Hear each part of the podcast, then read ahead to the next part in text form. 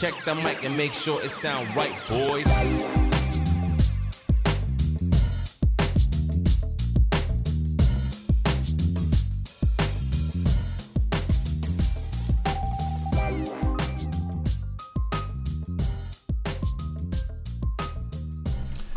Ja, es ist Mittwoch, das heißt Flanke Kopfballtor. Wie immer, mitten in der Woche, wir sind am Start. Ich bin Rafa Moin, bei mir ist Timo. Guten Tag. Und was haben wir in Folge 12 vor? Erzähl's den Leuten, den Massen. So, wir haben vor, natürlich, DFB äh, Flickdebüt äh, wird besprochen. Ähm, verheißungsvoller Start. Nach einem nicht so verheißungsvollen Start. Erstes Spiel, hm, zweites Spiel, top, werden wir gleich äh, drüber reden. Und gucken, woran es vielleicht auch liegt, dass äh, da langsam wieder ein bisschen die Freude äh, zurück ist. Dann natürlich letzte Woche das Transferfenster hat ähm, nochmal einiges äh, zutage gebracht, was interessant war. Da werden wir nochmal ein bisschen drüber schnacken und allgemein nochmal gucken, in welcher Liga, welcher Club ja, was richtig gemacht hat und was falsch. Und dann, äh, ja, natürlich ist am Wochenende auch wieder zweite Liga und da werden wir ein bisschen gucken, äh, einen kleinen Vorbericht starten. Vor allem wollen wir noch ein Zwischenfazit ziehen, oder?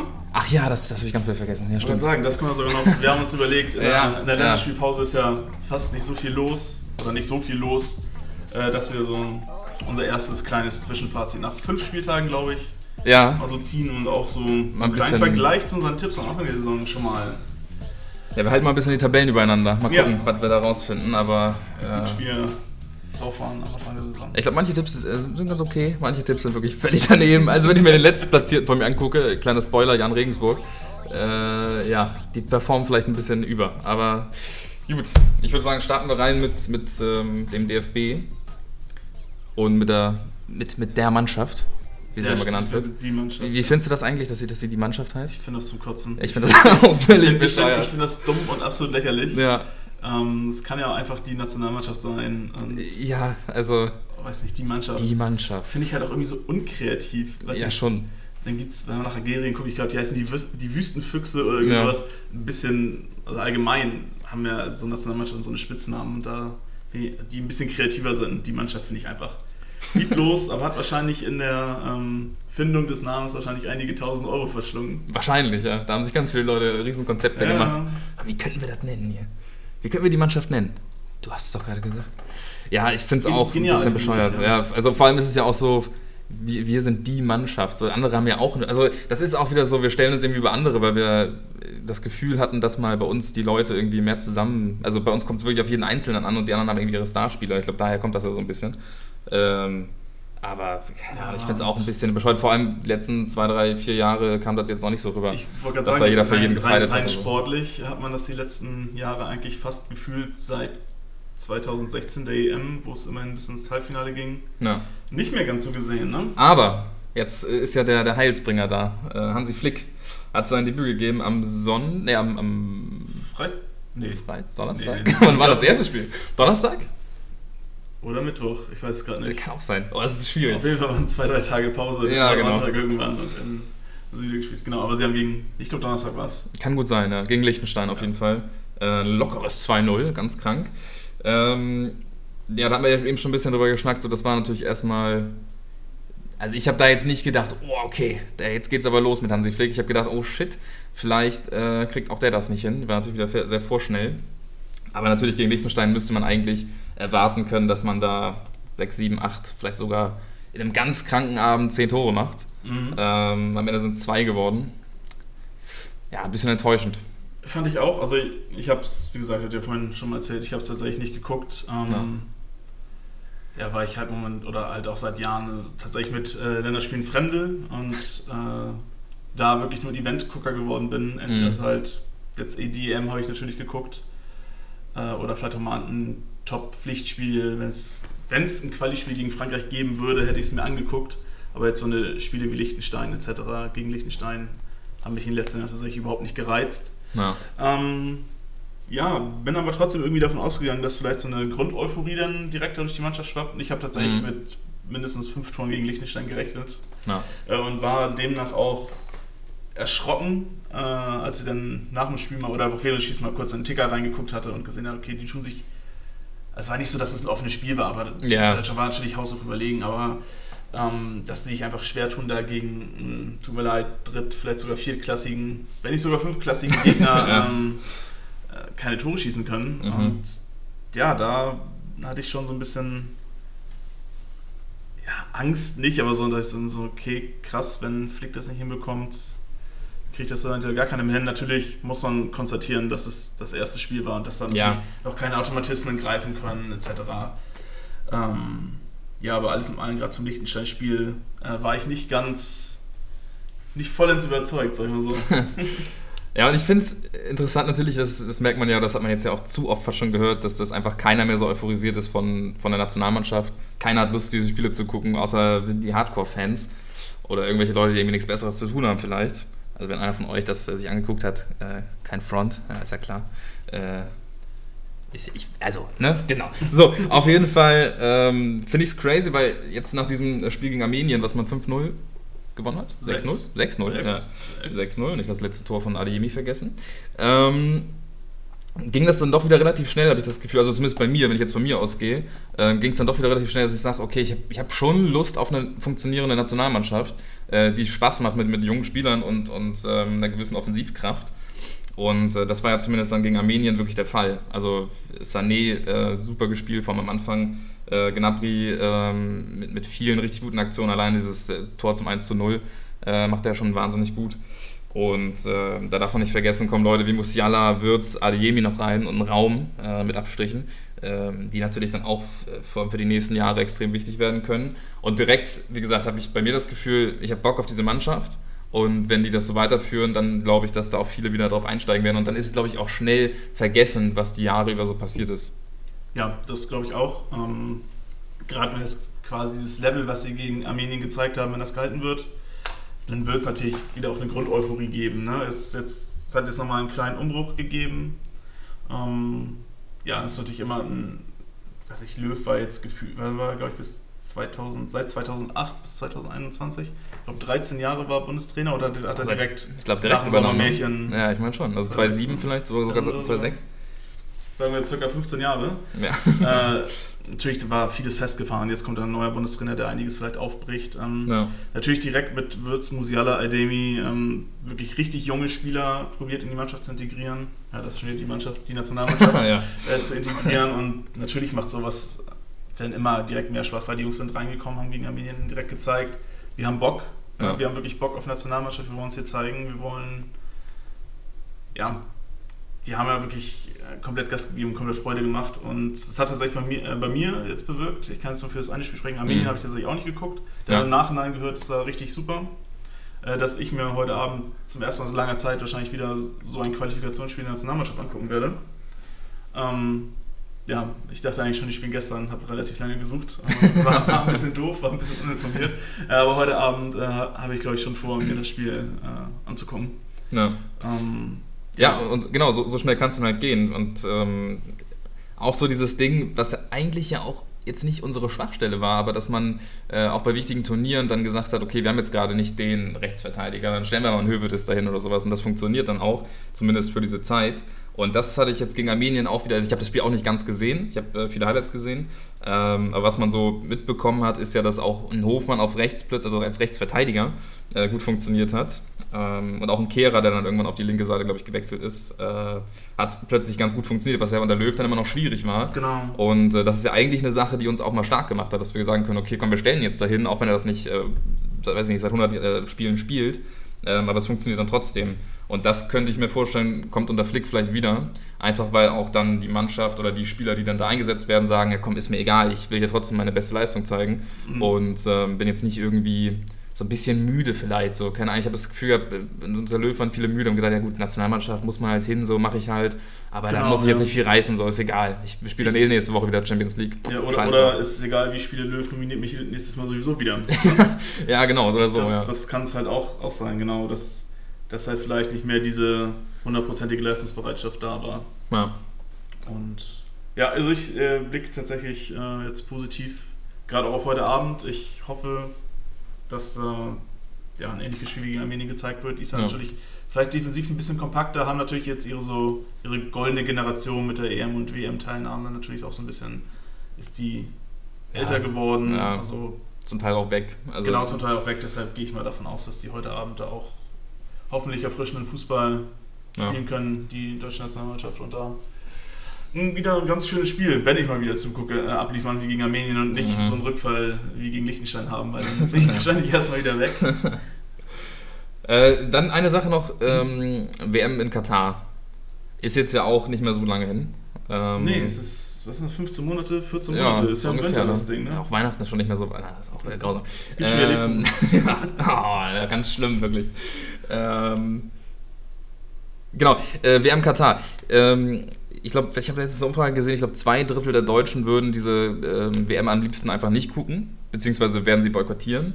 Und jetzt natürlich meine Frage an dich. Äh, weißt du schon, wie du es machst? Also wirst du die Spiele angucken oder sagst du dir auch, nee, ich mach da nicht mit, äh, ich will da wirklich so viel dem entgegensetzen, wie ich kann und das kann man ja nicht nur, indem man sagt, ich gucke das Ganze nicht.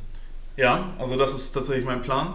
Ja. Ähm, ich habe eigentlich schon vornherein, seit das Ding vor zig Jahren nach Katar gegeben wurde, also meine erste Reaktion, da habe ich gar keinen Bock drauf, da gucke ich mir gar nichts an.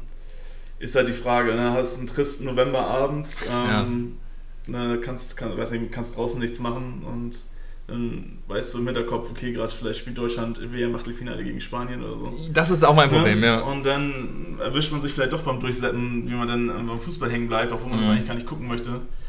Ähm, ja, ich werde auf jeden Fall probieren, kein Spiel von der WM zu gucken. Äh, ja. Hoffe tatsächlich noch irgendwie, dass also ich hatte letztens, ich glaube, es war vom Kapitän der finnischen Nationalmannschaft von Sparf, der hat uns einen offenen Brief, glaube ich, an alle Funktionäre, Fußball, Fußballfans etc. Mhm. Ähm, nochmal äh, veröffentlicht, wo er halt so appelliert hat, na, lasst uns doch irgendwie die, die WM bestmöglich ähm, boykottieren und wenn ja. das nicht klappt, wenigstens ein Bewusstsein dafür schaffen, äh, unter welchen Umständen das da alles vonstatten geht. Und ich finde, also die WM wird nicht ausfallen. Ich kann mir auch nicht vorstellen, dass irgendeine Mannschaft die WM boykottieren ja. wird. Selbst die Norweger, die am ehesten vorgeprescht sind, haben wir jetzt, glaube ich, schon am Wochenende wieder gesagt, dass sie die, wenn sie sich qualifizieren sollten, die WM nicht boykottieren werden, mhm. sondern teilnehmen werden. Und dann ist es in meinen Augen mit das Wichtigste, dass man zumindest ein Bewusstsein dafür schafft, ähm, ja, wie, wie da halt alles äh, vonstatten gegangen ist, gerade in Bezug auf den Bau der Infrastruktur, wo halt mhm. halt viele Leiharbeiter gestorben sind. Also wirklich eine, eine abgrundtief schlimme Zahl. Ich habe sie nicht mehr ganz im 6, Kopf. 6500 roundabout. Ja, das, das, ist, die dunkle Ziffer wird höher liegen. Das ist ja schlimmer als beim Pyramidenbau, Alter. Das ist so unglaublich ja. äh, menschenverachtend schlimm. Also das ist so ja, grausig. Vor allem, so was man gelesen hat, die Menschen wurden die Pässe abgenommen, etc. Ähm, ja, irgendwie Urlaubstage oder freie Tage gibt es kaum bis gar nicht. Sind mit mehreren Leuten in einem Zimmer eingefärbt bei 40, 50 Grad, was auch immer da in Dubai zur, Jahr, zur jeweiligen Jahreszeit herrscht. Und dafür muss einfach ähm, ja, ein Bewusstsein geschaffen werden. Ich, also meinen Augen, es kann nicht so eine Friede, Freude, Eierkuchen-WM sein, nee. quasi ausgetragen auf den, auf den, ja, tatsächlich auf den Gräbern von Leuten, die bei, bei der Arbeit äh, ja. dran gestorben sind. Ähm, also ich, ich, ich sehe es im größten Teil, also im größten Teil sehe ich es genau wie du. Ähm, ich würde mir auch sehr, sehr wünschen, dass viele Mannschaften, vor allem die Top-Mannschaften, sagen, da machen wir nicht mit. Das hätte man natürlich schon früher, viel früher machen ja, müssen. Die Leute sind schon gestorben quasi und man hätte sich auch vorstellen können, dass da nicht äh, alles reibungslos funktioniert. Beziehungsweise, wenn du in einem Land eine WM austrägst, das erst dafür ähm, Stadien bauen muss, und zwar in dieser Anzahl, dann ist es, dann sollte man in diesem Land keine Fußball-WM austragen. Wenn das ja. in 20 Jahren, wenn da dann schon ein paar Stadien stehen, unabhängig von der WM, dann ist es ja okay. Aber wenn du sagst, ich gehe in einen Wüstenstaat, die einfach nur Geld haben und deswegen gehen wir da hin, ist ja logisch. Ähm, und, und die müssen erstmal dann dafür zusehen, dass sie dann in drei, vier, fünf Jahren oder wie lange ist das, das fest? Zehn Jahre oder so steht ein bisschen mhm. länger fest äh, müssen sie erstmal dann äh, klimatisierte Stadien dahin stellen. Also aus so vielen Aspekten des logischen Menschenverstands ist das so ein Quatsch und äh, ja, trotzdem findet es statt. Das ist halt schon wirklich, wirklich traurig. Ja. Und ähm, was wollte ich noch sagen? Äh, ach so, äh, wenn man sich dann natürlich ähm, den Präsidenten von, von Paris anguckt, dessen Name mir gerade entfallen ist. Khalifi, wie heißt er denn? Ja. Al-Khalifi, äh, wie heißt er denn? Nas, Nassim Al-Khalifi, glaube ich. Weißt du so? Oh, ich vergesse mal diesen Namen. Ich google das mal schnell. Ich habe auf jeden Fall letztens so ein bisschen was durchgelesen zu dem und habe mal ein bisschen geguckt. Ich dachte mir, der wäre unglaublich reich, mhm. aber der ist ja gar nicht so unglaublich reich. Zum, vor allem war er es nicht. Der ist, glaube ich, Tennisspieler gewesen früher und hat dann da beim Tennisspielen, so ein kleiner, jetzt kommen wir, jetzt kommen wir die richtigen Informationen hier, beim, beim Tennisspielen hat er dann, und da weiß ich jetzt auch den Namen nicht, aber den Präsidenten von, von Dubai äh, kennengelernt. Nasser al Kelaifi. Ja, stimmt. Kelaifi. Ja, ja, ja, so spricht man es aus, richtig. Ähm, den, was habe ich gesagt? Genau, den, den Präsidenten von, äh, was habe ich eben gesagt? Dubai habe ich gesagt, ne? von Katar kennengelernt. Und der hat natürlich unglaublich viel Geld. Also der hat wirklich unbeschreiblich viel Geld. Ich weiß jetzt keine Zahl, aber auf jeden Fall ist es auf jeden Fall für, für äh, ja, Millionen Menschen genug. So, und äh, El Kaifi hat nämlich gar nicht so viel Geld, sondern hat das quasi von ihm bekommen, beziehungsweise hat dann von ihm Ämter bekommen, Posten in irgendwelchen Vorräten oder Vorständen oder whatever.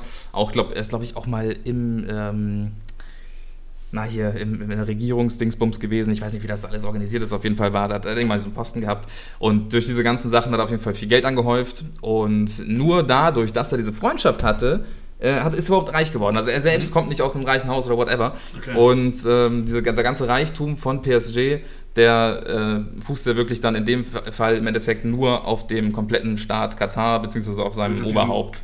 QSI heißt das, glaube ich, Qatar Sports. Ja, genau, genau. Ne, also die machen dann die ganzen Sponsorverträge, die ja. einfach völlig unverhältnismäßig sind und whatever, um das Ganze natürlich dann auch am Financial Fairplay vorbeizuschiffen und so. Das ist ja, ja, gang und gäbe mittlerweile bei vielen äh, Clubs. Aber genau, das finde ich so geisteskrank, dass ähm, der dann auch selbst so sagt bei Interviews, nee, nee, nee, da sind keine Leute gestorben bei den Bauarbeiten, da, sind, da ist gar keiner gestorben.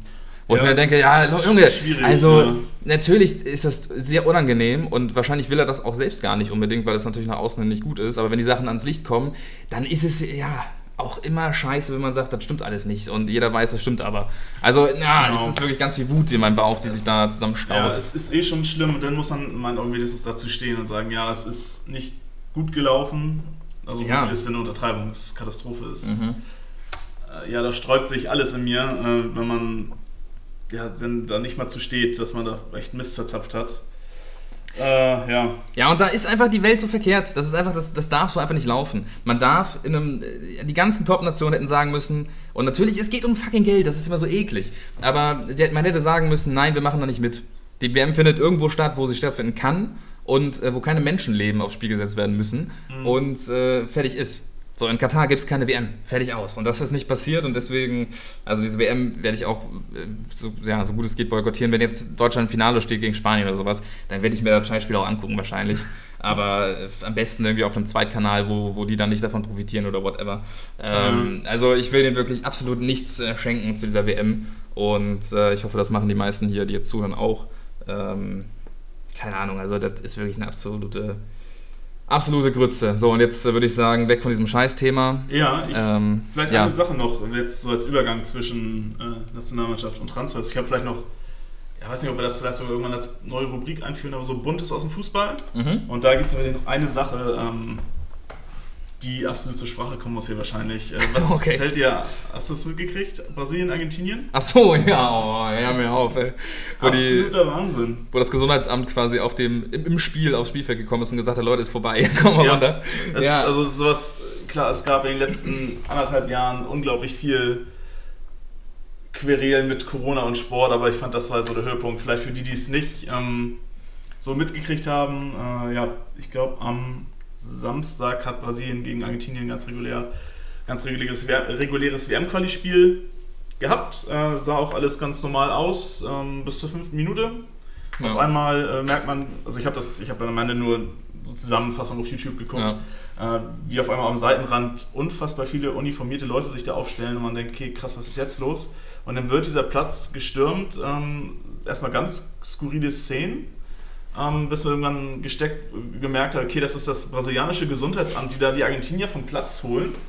Ähm, ja, was ist der Hintergrund? Ähm, Brasilien hat äh, Einreiseregelungen, die besagen, dass zum Beispiel Menschen, die aus, ähm, in dem Fall was Großbritannien, kommen, äh, 14, äh, 14 Tage in Quarantäne müssen äh, ja, nun hat Argentinien mit vier Spielern aus der Premier League gespielt, die nachweislich eine Woche zuvor in England noch gespielt haben und demnach auch in Großbritannien waren. Ja.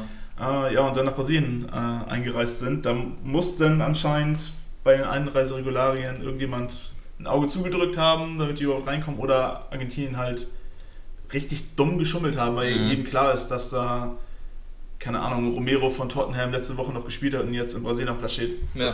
Was willst du da erklären? Ja, ähm, auf jeden Fall wurde die, ist die Mannschaft von Argentinien dann geschlossen in die Kabine gegangen. Irgendwann ist Messi wieder rausgekommen, hat mit Neymar gequatscht, hat ich mit dem Schiri gequatscht und so. Wo dann gesagt wurde, okay, entweder kommen wir alle raus oder gar keine mehr. Ja. Ähm, ja, und dann wurde halt äh, das Spiel abgebrochen. Äh, ich glaube, die Mannschaften haben noch bis morgen oder übermorgen Zeit, Stellung zu nehmen. Mhm. Ähm, es ist auch noch vollkommen unklar, wie das Spiel gewertet werden muss. Und meiner Meinung nach wahrscheinlich sogar mit dem Sieg für Brasilien.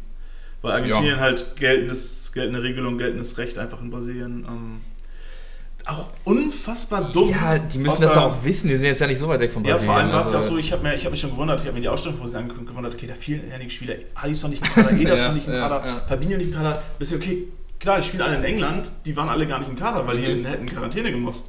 Und wenn dann eine, sag ich mal, eine Ga- Gastmannschaft kommt mit Bestbesetzung mit den Spielern aus der Premier League, ähm, Hm. finde ich das eh schon äh, super komisch. Also ist natürlich erstmal unfair.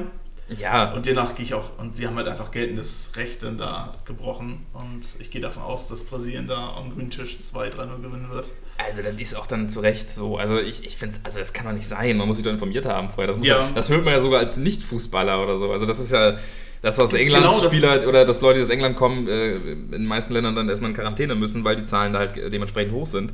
Das hat man ja schon mal so mitbekommen, irgendwie am Rande. Und dann zu sagen, komm, wir, wir bringen mal die ganzen Fußballer jetzt hier hin und, und äh, lassen sie dann auch spielen. Ich, also wie du schon meintest, also ich frage mich eh, wie die dann durchgekommen sind am Flughafen oder wo auch immer. Ähm, das ist ja schon sind crazy. ja auch keine Unbekannten. Es ist ja nicht so, dass da, Ja. sag ich mal, in Anführungszeichen der Otto-Normalverbraucher Ja. äh, langläuft, sondern wenn da die argentinische Nationalmannschaft einreisen möchte, dann überlegt man ja schon, okay, gerade vielleicht als, weiß nicht, wie heißen das, die Leute vom, irgendwelche Grenz, Grenzbeamten dann, die dann da am Flughafen die Leute Ja. in, in Empfang nehmen und vielleicht auch gerade während Corona so ein bisschen genauer hingucken und dann vielleicht gerade im fußballverrückten Land wie Rosenfeld im Hinterkopf hat, oh, die spielen aber in England, wie kann das ja, sein? ja. Aber ja, an sich einfach so für mich, nur, nur kurz zum Ansprechen, abs Ja. absolut absurdes Highlight äh, der Woche. ja. Ähm, ja, ich bin gespannt, was da am Ende bei rumkommt. Ich gehe davon aus, dass Brasilien einen Sieg zugeschanzt bekommt. Aber das war einfach was, was ich hier nochmal kurz mit reinbringen Ja, wollte, weil ich es absolut abgefahren fand. Auch geil für die Fans, die sich gedacht haben, komm, ich gehe ins Stadion. Achso, das muss ich noch ganz kurz einschieben, ab zu eben. Äh, noch schlimmer als die Leute, die das äh, im, Fernsehen sich angucken, die WM, sind ja die Leute, die da hinfliegen. Die, die, die fliegen ins Stadion und machen sich dann einen geilen Urlaub. Genau das. Und du unterstützt die Leute auch noch, indem du noch Geld bezahlst. Das ist unglaublich. Also, naja, gut. So, nochmal kurz äh, die Wut rauslassen. Genau, ja, dann können wir fast schon unseren finalen Blick auf die Transferphase Bitte. des Sommertransferfensters 2021 schmeißen, wa? Yes, let's do it. Ähm, ich würde sagen, wir fangen mit der äh, ja, zahlenmäßig schwächsten Liga an, mit der Ligue 1. Ja, ich habe vielleicht sogar noch, wir haben ja so ein, zwei Wechsel äh, in der letzten Woche noch nicht, die waren noch nicht Ja. finalisiert. Einfach, ich glaube, so der größte Name war Griezmann, der zurück zu Atletico ist, natürlich. Ja, Ähm, ja, Barca spart unfassbar viel Geld. Atletico kriegt einen ehemaligen Helden, der vielleicht an alte Zeiten anknüpfen kann. Ähm, Ja, und es wurde ja auch zu Genüge erklärt, warum das Ganze so ist. Ich meine, Griezmann passt Mhm. einfach seit, seit wann ist er da? Seit drei Jahren? Seit zwei Jahren? Seit drei Jahren schon? Ähm, passt er nicht in dieses System rein. Und er muss immer auf dem Flügel spielen, spielt gefühlt nie als hängende Spitze, was, was er ja, Ja. Am, am liebsten spielen mag. Und wo er auch bei Atletico gezeigt hat, dass er einer der besten Spieler der Welt ist. Ähm, und jetzt ja, geht er wieder zurück. Man muss natürlich sich fragen, ob das jetzt so für Atletico auch so sinnvoll ist. Ähm, natürlich ist es wieder ein sehr teurer Spieler, ähm, für den sie jetzt auch natürlich verhältnismäßig im Endeffekt machen sie immer noch gut Plus, äh, wenn man das vergleicht mit dem Wechsel von vor ein paar Jahren. Ähm, aber ja, ich, also natürlich an sich ähm, ist es sicherlich kein falscher Deal für beide Seiten. nee, glaube ich auch gerade, wenn Griezmann ansatzweise an die Leistung aus Atletico-Zeiten Genau, anknüpft, ja. hat der Atletico meiner Meinung nach so den besten, den stärksten Kader vielleicht momentan der Premier Ist halt nur die. Frage, was mit Joao äh, Felice ist. Mhm. Felice. Ähm, Suarez ist ja auch noch da und ja, weiß ich nicht. Also wahrscheinlich wird es dann ja auch bei Griezmann wieder auf hängende Spitze hinauslaufen und äh, dann werden sich die beiden ein bisschen prügeln um die Plätze. Aber vielleicht bringt das auch bei äh, Felice ein paar ein bisschen was Positives nötige dann. Prozente, die Ja. er vielleicht noch braucht, um sich von diesem Jahrhunderttalentstatus wirklich mal durchzusetzen. Ne? Ja, ich meine, letzte Saison war es ja auch quasi nur am, am Saisonanfang, dass er das mal gezeigt hat und dann wurde es ja nach und nach wieder weniger. Aber wer weiß, also ich, Atletico werden wir gleich noch zu kommen, aber Genau. sicherlich ähm, die beste aufgestellte Mannschaft in der, in der Serie A, genau, in der La Liga. So, genau, aber äh, zurück zu, zur Ligue 1, würde ich sagen. Ja, gerne. Oder wolltest du noch irgendwas einstreuen? Nee, ich bin Okay. ganz bei dir, Timo. Alright. Dann, ähm, Ja, fangen wir an vielleicht mit, mit, mit dem Gewinner. Ist für mich bei dieser, Also- bei dieser FIFA-Transferperiode äh, eindeutig Paris Saint-Germain, was die sich da zusammengeholt haben. Vergleichsweise für wenig Ablöse, muss man natürlich sagen. Ich glaube, sie haben für Donnarumma Ablöse gezahlt. Nee, auch nicht. Ach nee, also dann wahrscheinlich. Don- Donnarumma war ablösefrei. Für wen haben sie denn Ablöse gezahlt? Ähm, Das war für. nicht viel. Für Hakimi haben sie Ablöse bezahlt. Hakimi 60 Millionen, also insgesamt haben sie 83 ausgegeben und dann müsste noch, wahrscheinlich kommt noch irgendwie ein bisschen, wer kommt denn dann noch? Weiß ich gar nicht, aber ist auch, glaube ich, relativ egal. Ähm, genau, 9 Millionen ähm, haben sie eingenommen, also im Endeffekt ein Transferminus von 74 Millionen, für das man dann aber auch einen Messi bekommen hat, einen Donnarumma, Wijnaldum, äh, in dem Fall sogar for free. Ich, natürlich kommt da Handgeld und sowas noch dazu, sicherlich wird ein Wijnaldum gut abkassiert haben bei seinem Wechsel. Also das sind sicherlich auch nochmal ein paar 10 Millionen, die da zusammenkommen an Handgeld und, und ähm, anderen Dingen. Aber im Endeffekt äh, preis-leistungsmäßig natürlich krass. Ähm, und ja, auf der anderen Seite natürlich nicht mal, nicht mal ein Mbappé verloren. Also man hat wirklich ja die Nee, komplette Breite des Kaders. Das hat, sich ja. irgendwie so dargestellt, als ob sich äh, Paris jetzt so aufstellt, dass sie wissen, dass Mbappé am Ende geht Ja. und dass man das irgendwie auffangen muss. Und jetzt haben sie wahrscheinlich von den Namen her den, die krasseste Mannschaft. Ich, für mich sind Ramos. besser als die Galacticos Ja. äh, Anfang der 2000er zu Realzeiten. Ja, von den Namen ne? her sind die noch abgefahrener, finde Ja. ich. Also Ja, stimmt. ist der absolute Wahnsinn, was die da versammelt haben. Ja, haben wir, glaube ich, auch schon öfter thematisiert, wir haben öfter über PSG gesprochen. Die Frage ist natürlich, wie das jetzt funktioniert. Ich glaube, noch standen nicht alle Stars zusammen auf dem Platz. Ja. Kann mir vorstellen, dass am ersten Champions League-Spieltag soweit ist, außer Ramos, der natürlich noch verletzt aus, äh, Ja. ausfällt. Aber ich bin gespannt, wie das dann aussieht. Wenn Bei, bei Ramos habe ich aber auch so ein bisschen die Angst, dass er nicht mehr so der Ramos wird, der er mal war. So dass das jetzt vielleicht auch gar nicht unbedingt so, wenn es erstmal läuft in der Innenverteidigung und so und erst äh, er noch dann, weiß ich nicht, in der Mitte der Saison, ich weiß nicht, wie lange er noch ausfällt, äh, dazu kommt, dass man dann sagt, ja gut, er muss jetzt auch nicht unbedingt spielen, das läuft ja auch ganz gut. Mhm. Und dann kommt er so zu sporadischen Einsätzen. Das ist ein bisschen meine Angst, weil an sich ist ein Ramos, auch wenn er schon ein bisschen älter ist, äh, würde ich ihn trotzdem immer noch gerne als Stammspieler dann auch sehen.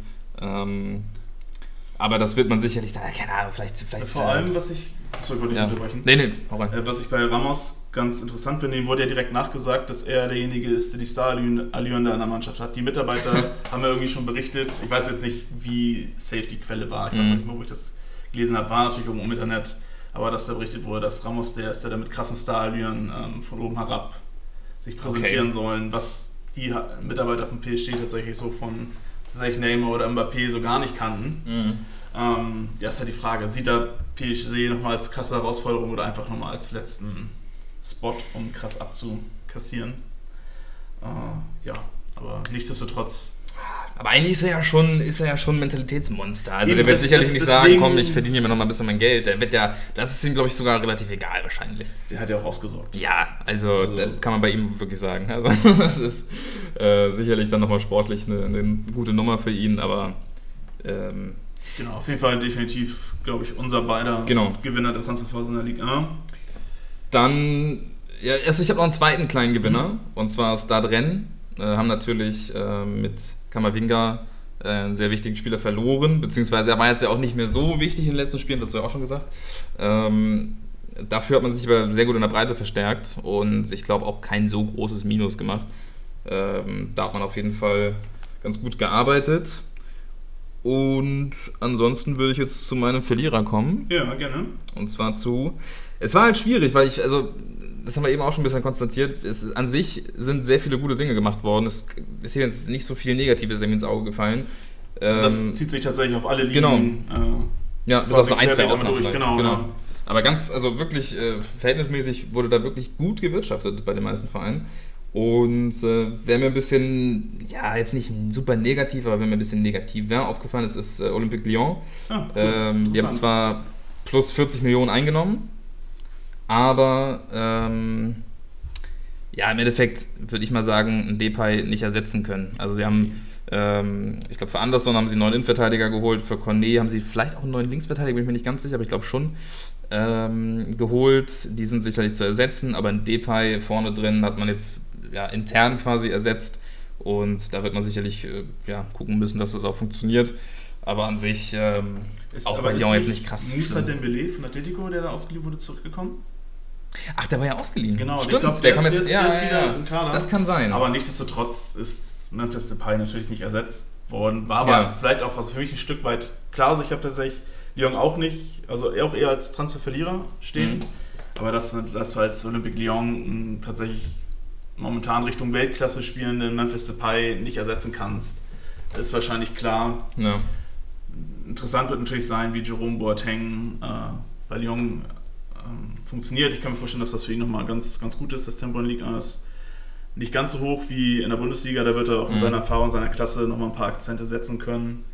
Äh, ja, die Frage ist natürlich, wie sie, entwickelt sich das Mannschaftsgefüge bei Lyon? Ich glaube, den Kapitän Marcelo, da gab es auch so Knatsch, den haben sie dann am Ende ja. ja, gegangen oder er ist gegangen worden. Und mit Depay geht natürlich auch der Zielspieler, der wichtigste Spieler, der beste Ja. Spieler der Mannschaft, ablösefrei. Ist natürlich bitter. Äh, ja, tatsächlich sehe ich halt mit dem Kader von Lyon keine großen Sprünge nach vorne, weshalb ich sie auch als Transferverlierer gesehen hätte. Ja, wobei man natürlich auch mal nicht vergessen darf, dass bei Lyon dann äh, in der Saison irgendwann plötzlich so drei Talente aus, dem, aus, dem, aus der Jugend äh, kommen, die dann plötzlich Weltklasse spielen. Ja. Also, das ist ja bei Lyon immer eine geile Nummer. Ähm, äh, ja, aber vielleicht wird es jetzt nicht reichen, um PSG oder so da, da vorne ein bisschen zu ärgern. Das wird sicherlich dann schwierig. Ähm, aber ich würde sagen, weiter geht's äh, in der Serie A. Ja, gerne. Und das ist jetzt vielleicht eine etwas unpopuläre Aussage, aber ich, ich habe tatsächlich Inter Mailand äh, mit bei den äh, Gewinnern der Transferphase. Okay, krass. Bei mir sind sie definitiv Verlierer. Ja, kann ich komplett verstehen. Ich meine, natürlich, man hat, man hat Spieler wie, ähm, äh, wie Hakimi, oder es, sind im Endeffekt ja gar nicht mal so viele Spieler, die weggegangen Nee, sind. aber- Hakimi und Lukaku, wirklich von den absoluten Stammspielern. Ähm, natürlich sind das vor allem mit Lukaku, ist das ein Abgang, der, der kann es natürlich nicht ersetzen.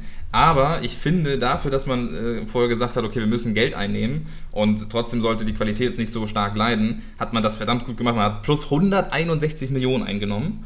Ähm, und ja, an, an sich relativ clevere äh, Zugänge eigentlich präsentiert. Mit, mit Jaranulu, mit Jeko, ähm, mit einem Korea, der erstmal für 5 Millionen ausgeliehen wurde, der ja auch, äh, ja, zumindest jetzt schon direkt gefunkt hat.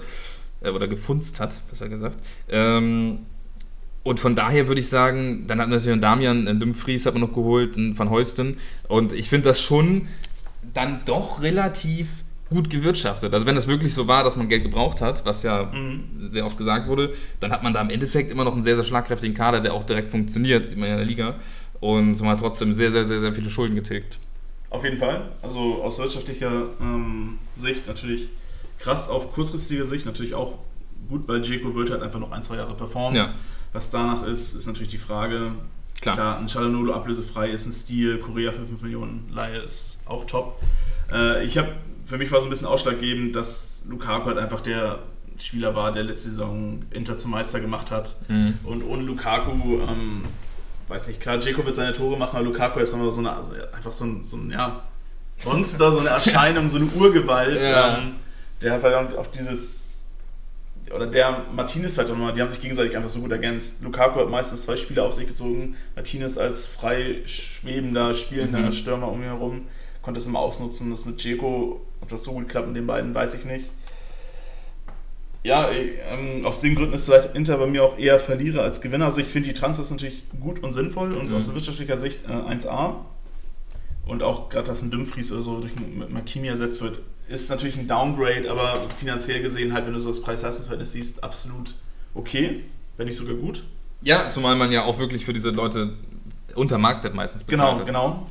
Was bei mir jetzt ausschlaggebend war, ist so dieser Vergleich Zugänge, Abgänge. Und da hat sich Inter mein, meines Erachtens halt verschlechtert. Nicht, nicht äh, doll verschlechtert, aber halt schon so verschlechtert, dass ich sage, okay, und also mit Lukaku und Akimi hätte ich sie vielleicht als, äh, ja, als äh, Favorit auf einen neuen Scudetto gesehen, also auf die Mhm. Meisterschaft. Und ohne, gerade ohne Lukaku, sage ich jetzt, Inter wird in meinen Augen nicht Meister werden.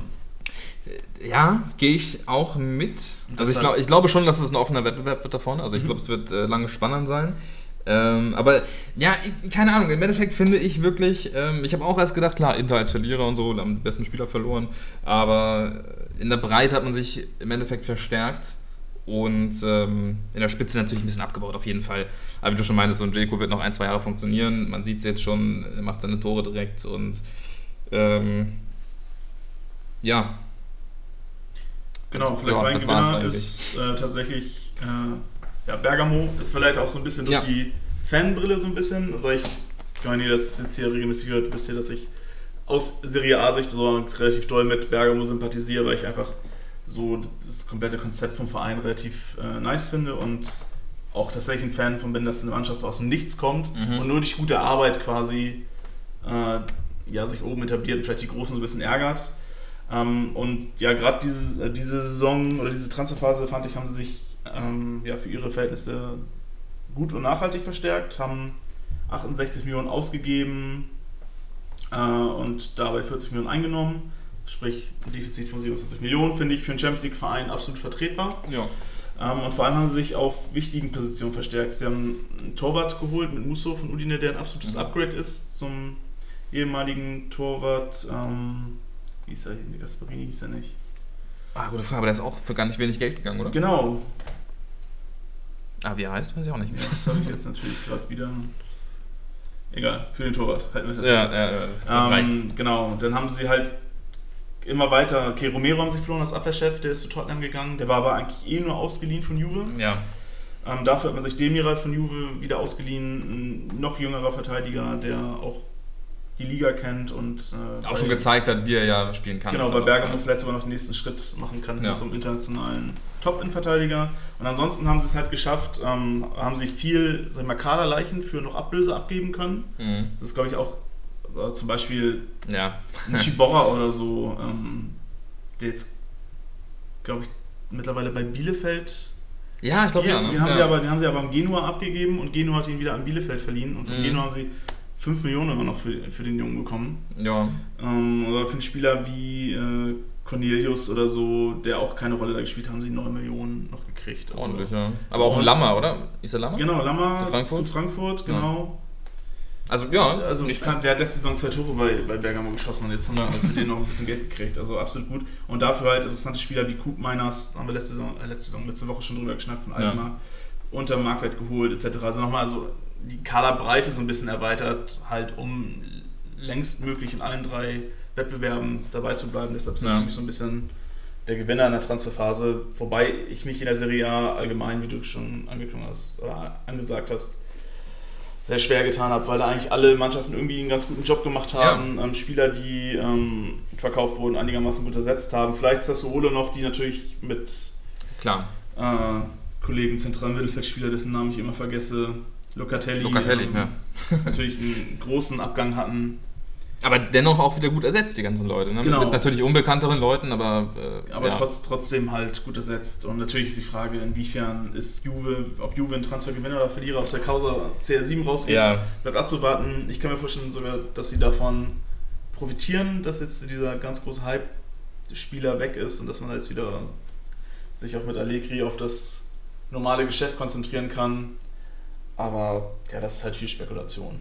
Das kann man wahrscheinlich Ja. im Nachhinein sagen. Ja, und ich glaube es auch. Ich glaube auch, dass bei Juve das deutlich besser laufen wird diese Saison, aber das wird, glaube ich, nicht an diesen krassen Neuzugängen liegen oder so, Nee, genau. sondern eher daran, dass äh, Allegri wieder da ist, dass sich das mit, mit, mit Ronaldo erledigt hat, weil ich glaube auch, dass da vieles ähm, nicht mehr funktioniert hat, weil es halt zu sehr auf ihn zugeschnitten war. Ähm, deswegen, genau, wahrscheinlich äh, nicht verkehrt. Ähm, noch so einen kleinen Transfergewinner, Venezia, aufgestiegen aus der zweiten Liga. Ähm, die haben 16 Millionen ausgegeben, verhältnismäßig viel für einen Aufsteiger. Tatsächlich schon, ja, gerade für, für einen Aufsteiger aus Auf jeden Italien. Fall. Ne? Ähm, aber äh, die haben den Kaderwert auch versechsfacht, äh, wenn man das sich mal so krass. rein zahlenmäßig anguckt. Also ich glaube, die waren vorher 15, 16 Millionen wert oder sowas und jetzt äh, sind die über 60 wert. Äh, von daher, das ist ähm, zumindest so von außen objektiv betrachtet sind eine sinnvolle Investition gewesen dann. Ähm, aber ich bin da jetzt bei Venezia auch nicht so krass drin, dass ich das jetzt irgendwie noch belegen könnte. Ja, genau. Äh, sieht für mich nur nach einer vielversprechenden ersten Saison dann oben aus. Und vielleicht noch ein kleiner Verlierer, natürlich, wenn José Mourinho irgendwo zu einem Verein geht, dann wird erstmal kräftig äh, ja, äh, Geld ausgegeben, ist ja, klar. Muss.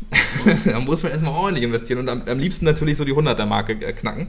Und ich glaube, es sind nahe an die 100 Millionen Ausgaben oder vielleicht noch Mhm. einen Ticken mehr. Und äh, man hat nichts eingenommen. So, das ist natürlich wieder crazy. Äh, also ein schönes Minus von 100 Millionen. Ich, ich wusste nicht, dass das AS Rom sich das leisten kann. Wusste ich nicht, ich Ähm, war auch immer überrascht. Ich habe auch gedacht, okay, da ja. müssen jetzt noch ein, zwei Spieler verkaufen. Vielleicht, dass Saniolo irgendwie 40, 50 Millionen wieder reinbringt. Ja, aber nö. Anscheinend nicht. Nee. Tun in Not. Aber streng genommen natürlich klar. Ich meine, äh, man hat sich dann natürlich dann unterm Strich gut verstärkt. Deswegen, ich glaube, auch die ersten beiden Spiele gewonnen. Ähm, bin dann doch gespannt, ob José Mourinho vielleicht doch noch ein bisschen was reißen kann. Aber ich finde es immer crazy. Dieser Typ äh, gibt so viel Geld aus. Es ist unglaublich, wirklich. Es ist so geil. Ach ja. Ähm, hast du noch Verlierer eigentlich? Nee, also tatsächlich Inter und dann mit Abstrich Ja. natürlich Sassuolo.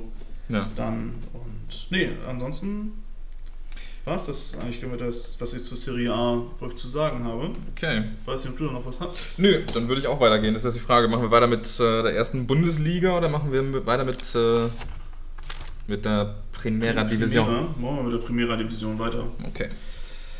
Ja, da habe ich tatsächlich anderthalb Transfergewinner.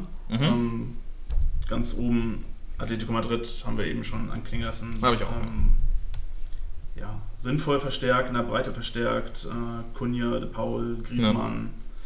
Äh, ja, für vergleichsweise ja, wenig Geld vielleicht. Also ich glaube, sie haben 75 Millionen ausgegeben. Mhm.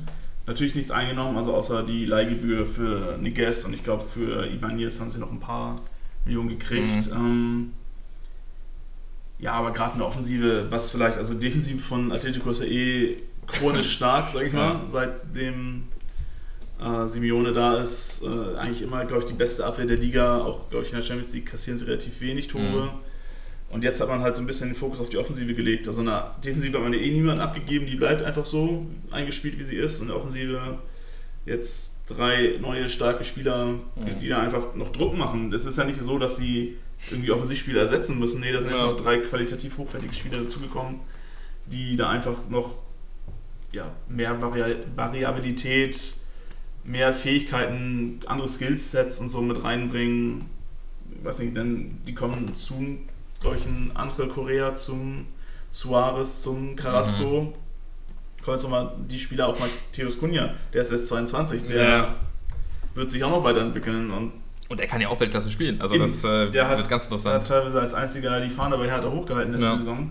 Äh, ja, das wird bin interessant, äh, interessant gespannt, ähm, wie Atletico performt. Jetzt waren die ersten Spiele, wo die noch nicht so implementiert waren, eher so typische Atletico-Spiele. Hier mal 1-0 gewonnen, Ja, dann ja. mal gegen Villarreal mal ein 2-2 durch Ja. viel Glück.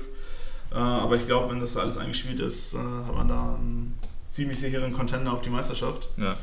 Ähm, und ja, ich habe tatsächlich noch äh, Villarreal als äh, Transfergewinner noch ein bisschen mit drauf. Mhm. Ähm, natürlich haben die jetzt erstmal durch ihren Champions League, Europa League Sieg und die dadurch verbundene Champions League Teilnahme natürlich ein bisschen finanziellen Spielraum. Äh, ja, haben, äh, haben aber eigentlich den Kader halt auch so zusammenbehalten, der eh schon stark ist, Mhm. äh, dann aber sich noch zusätzlich weiter verstärkt und ja, meiner Meinung nach haben die eine richtig gute Transferphase Ja. gehabt und können demnach liefern nächste Saison. Also ich sehe tatsächlich Villarreal vielleicht dieses Jahr so eine kleine, als kleine Überraschungsmannschaft. Vielleicht sogar, wenn es bei äh, Real oder Barca nicht läuft, dass sie die vielleicht mal attackieren können, mit zusammen mit Sevilla. Aber bin gespannt, wen du da so auf Gewinner und Verlierer hast. Also Gewinner kann ich nur äh, bestätigen, auf jeden Fall Atletico. Und ich finde, das ist auch die erste Saison seit, ich weiß nicht wie lange, äh, vielleicht seit immer, keine Ahnung, dass, dass man sagen muss, Atletico, äh, streng genommen müssten die nochmal die Meisterschaft holen. Mhm. Also das ist zum ersten Mal so, dass Atletico wirklich den besten Kader der Liga hat.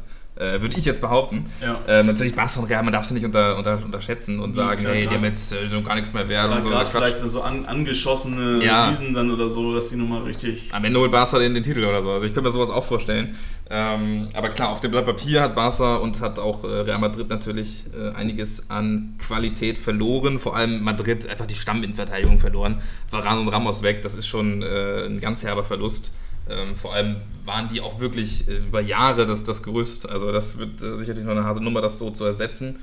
Ähm, und bei Barca, ich meine, klar, da ist natürlich nicht nur dieser Messi-Verkauf ähm, oder der Messi-Abgang ähm, wichtig, sondern auch, wen haben sie noch verloren? Äh, Im Endeffekt. Griezmann ist weg. Wir haben Griezmann noch verloren, dafür einen Luc de Jong geholt. Hä? Schwierig, finde ich auch immer noch einen ganz weirden Transfer, aber naja, gut. Eine ganz, ganz komische Posse um Emerson Royal, wo er zurückgeholt wird, ganz viele Vorschusslorbeeren kriegt und in den letzten Tagen der Transferperiode noch ganz schnell wieder verkauft wird. Aber das war ja irgendwie auch absehbar. Ich meine, da hat man nur noch mal zu viele Spieler auf dieser Position. Schon, aber wenn man so, La- Laporta hatte ja angekündigt, ne, dass sie da auf Ja. lange Sicht ne, einen Ja. der besten Rechtsverteidiger der Welt wieder zurückgeholt haben nach Barcelona. Genau, das war das, was Emerson gesagt hatte, ne, von wegen, der mich äh, mit netten Worten rausgeschmissen. Genau. So. Äh, das fand ich auch, äh, das finde ich auch bescheuert. Vor allem, es war ja für jeden ersichtlich, die holen ihn zurück, damit sie ihn mit Gewinn verkaufen können. Und dann so so eine schwachsinnige Quatsch-Scheiße dazu labern und ihn dann wegzuschicken für viel Geld.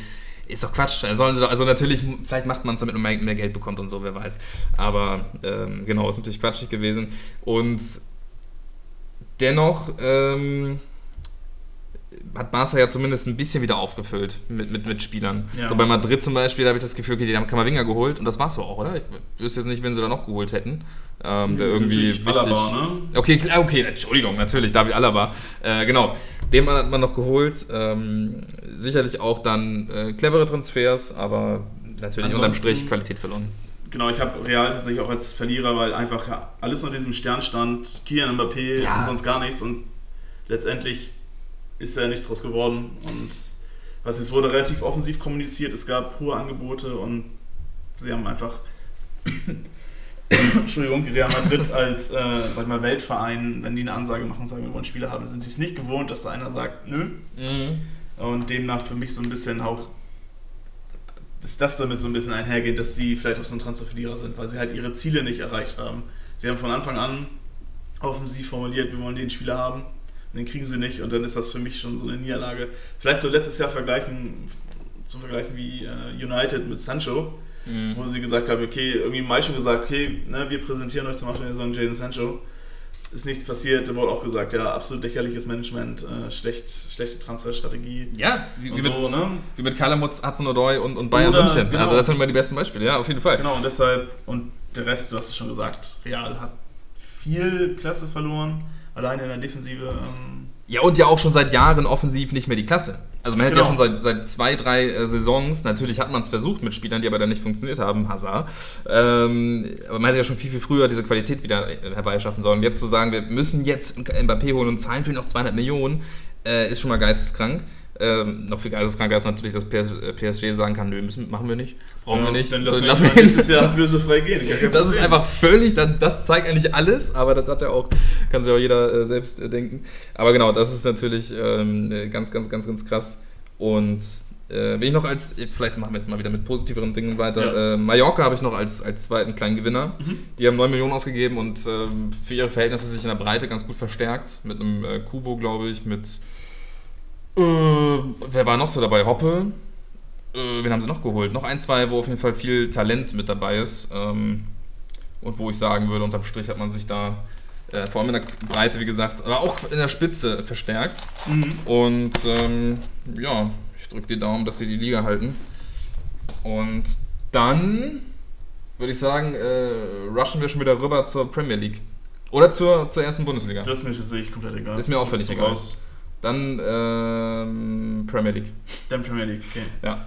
Ja, aber äh, Premier League äh, habe ich mich mit dem Gewinner relativ schwer getan. Ich fand, da gab es viele Mannschaften, die sich gut und sinnvoll verstärkt haben.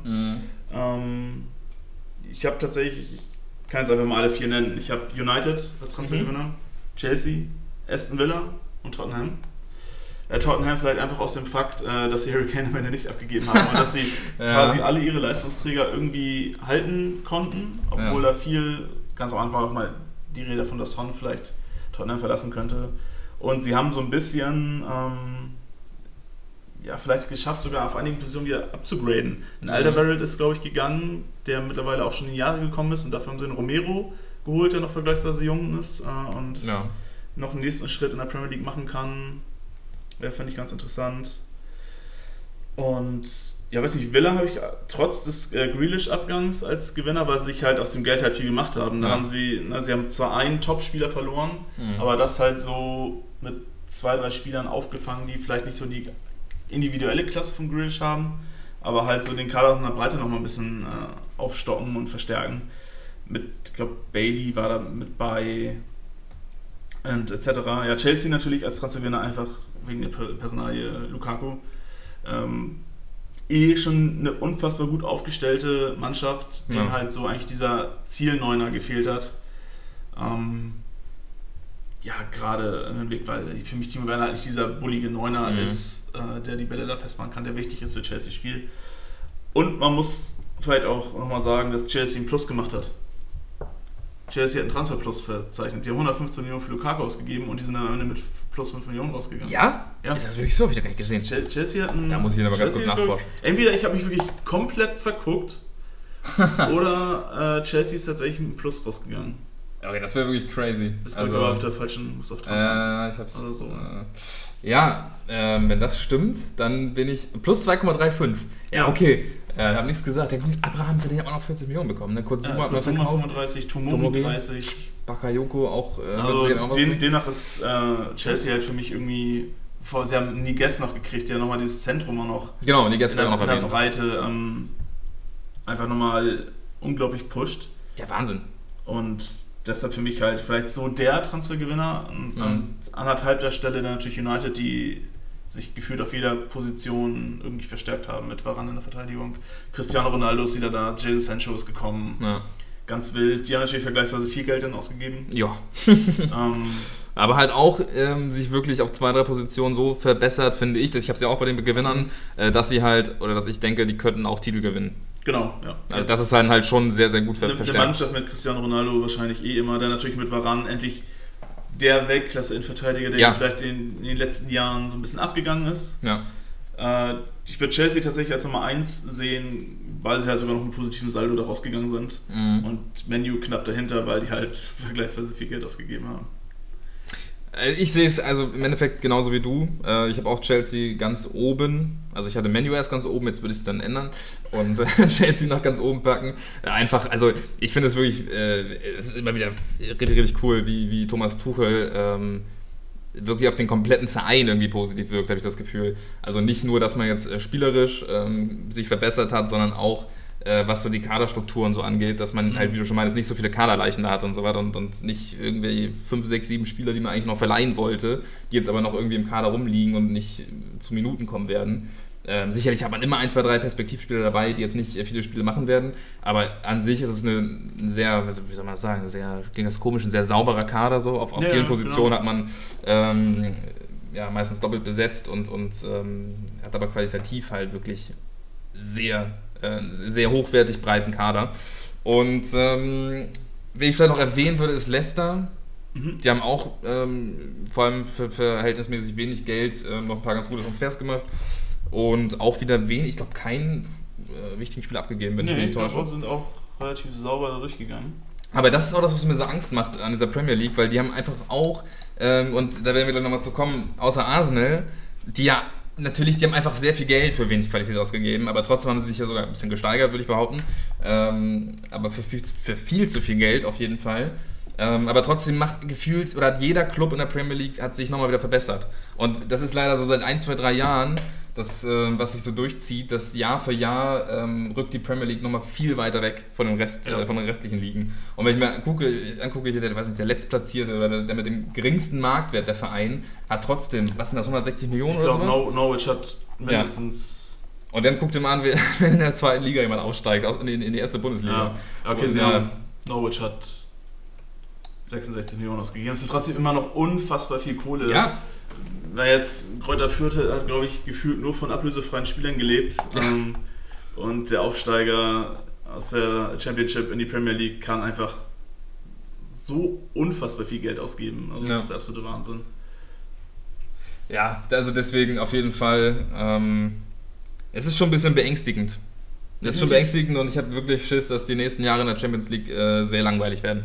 Ja, zum Glück ist es begrenzt, dass nur maximal fünf Mannschaften aus einer Ja. Liga äh, Ja, in der Champions League, sonst macht die Premier Ja. League das irgendwann alleine unter sich aus. Mit natürlich ein, zwei Ausnahmen noch, aber ja, ich glaube, es war auch letzte Woche oder am Wochenende hat auch Transfermarkt, glaube ich, auf Insta irgendwie so, eine, so ein Schaubild veröffentlicht mit Mhm. den Gesamtausgaben nach Ligen. Und da ist ja die Premier League mit Abstand, war ich glaube, die haben alleine 1,3 Milliarden ausgegeben für Neuzugänge. Und Ja. dann als nächstes ist dann, glaube ich, die Serie A gekommen mit, glaube ich, 400 Millionen Euro Mhm. oder so. Also fast 900 Millionen, ähm, doch 900 Millionen Euro Unterschied Ja. an äh, den Ablösesummen, absolut wild. Und ja, die Sorge teile ich tatsächlich ein bisschen mit dir. Also das, die letzten Jahre waren ja zumindest geprägt von Unfähigkeit, so bei ganz vielen Vereinen. Die hatten zwar viel Geld, aber die wussten dann nichts, die haben es einfach nur rausgeschmissen. Ja, und vor allem in die genau. Bundesliga haben sie gerne mal ein bisschen was überwiesen für, für Spieler, die ja nicht funktioniert haben. Ähm, aber jetzt habe hab ich das Gefühl, machen sie auch noch clevere Transfers. Und dann wird es gefährlich. Das ganz gefährlich. Dann wird es gefährlich. Die ganzen guten Trainer sind jetzt auch in der Premier League, also viel auf jeden Fall. Ähm, da muss man langsam Angst haben. Also die Premier League äh, rusht leider über den kompletten restlichen Fußball rüber. Und ich, ich also kann ich, ich lehne mich damit jetzt nicht weit aus dem Fenster, aber ich glaube schon, dass die nächsten Jahre ähm, werden die meisten Titel an, an Premier League-Clubs gehen. Also Chelsea, Mhm. Man U und Man City werden sicherlich, oder auch Liverpool, ähm, werden sicherlich die meisten Titel holen international. Und Das finde ich einfach ein bisschen schade. Aber gut, was soll's.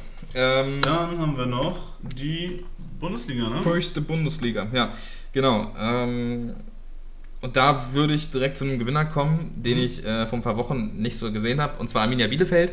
Ah, Okay. Achso, äh, Ja, habe ich auch. Ich habe Okay. tatsächlich aber noch eine andere Mannschaft äh, auf einmal drauf, aber erzähl erstmal. Also auch da gilt erstmal wieder für die Bundesliga sehr viele gute Transfers gemacht. Obwohl man zum Teil Qualität, Qualität abgeben musste, wurden dann doch sehr gute Spieler verpflichtet.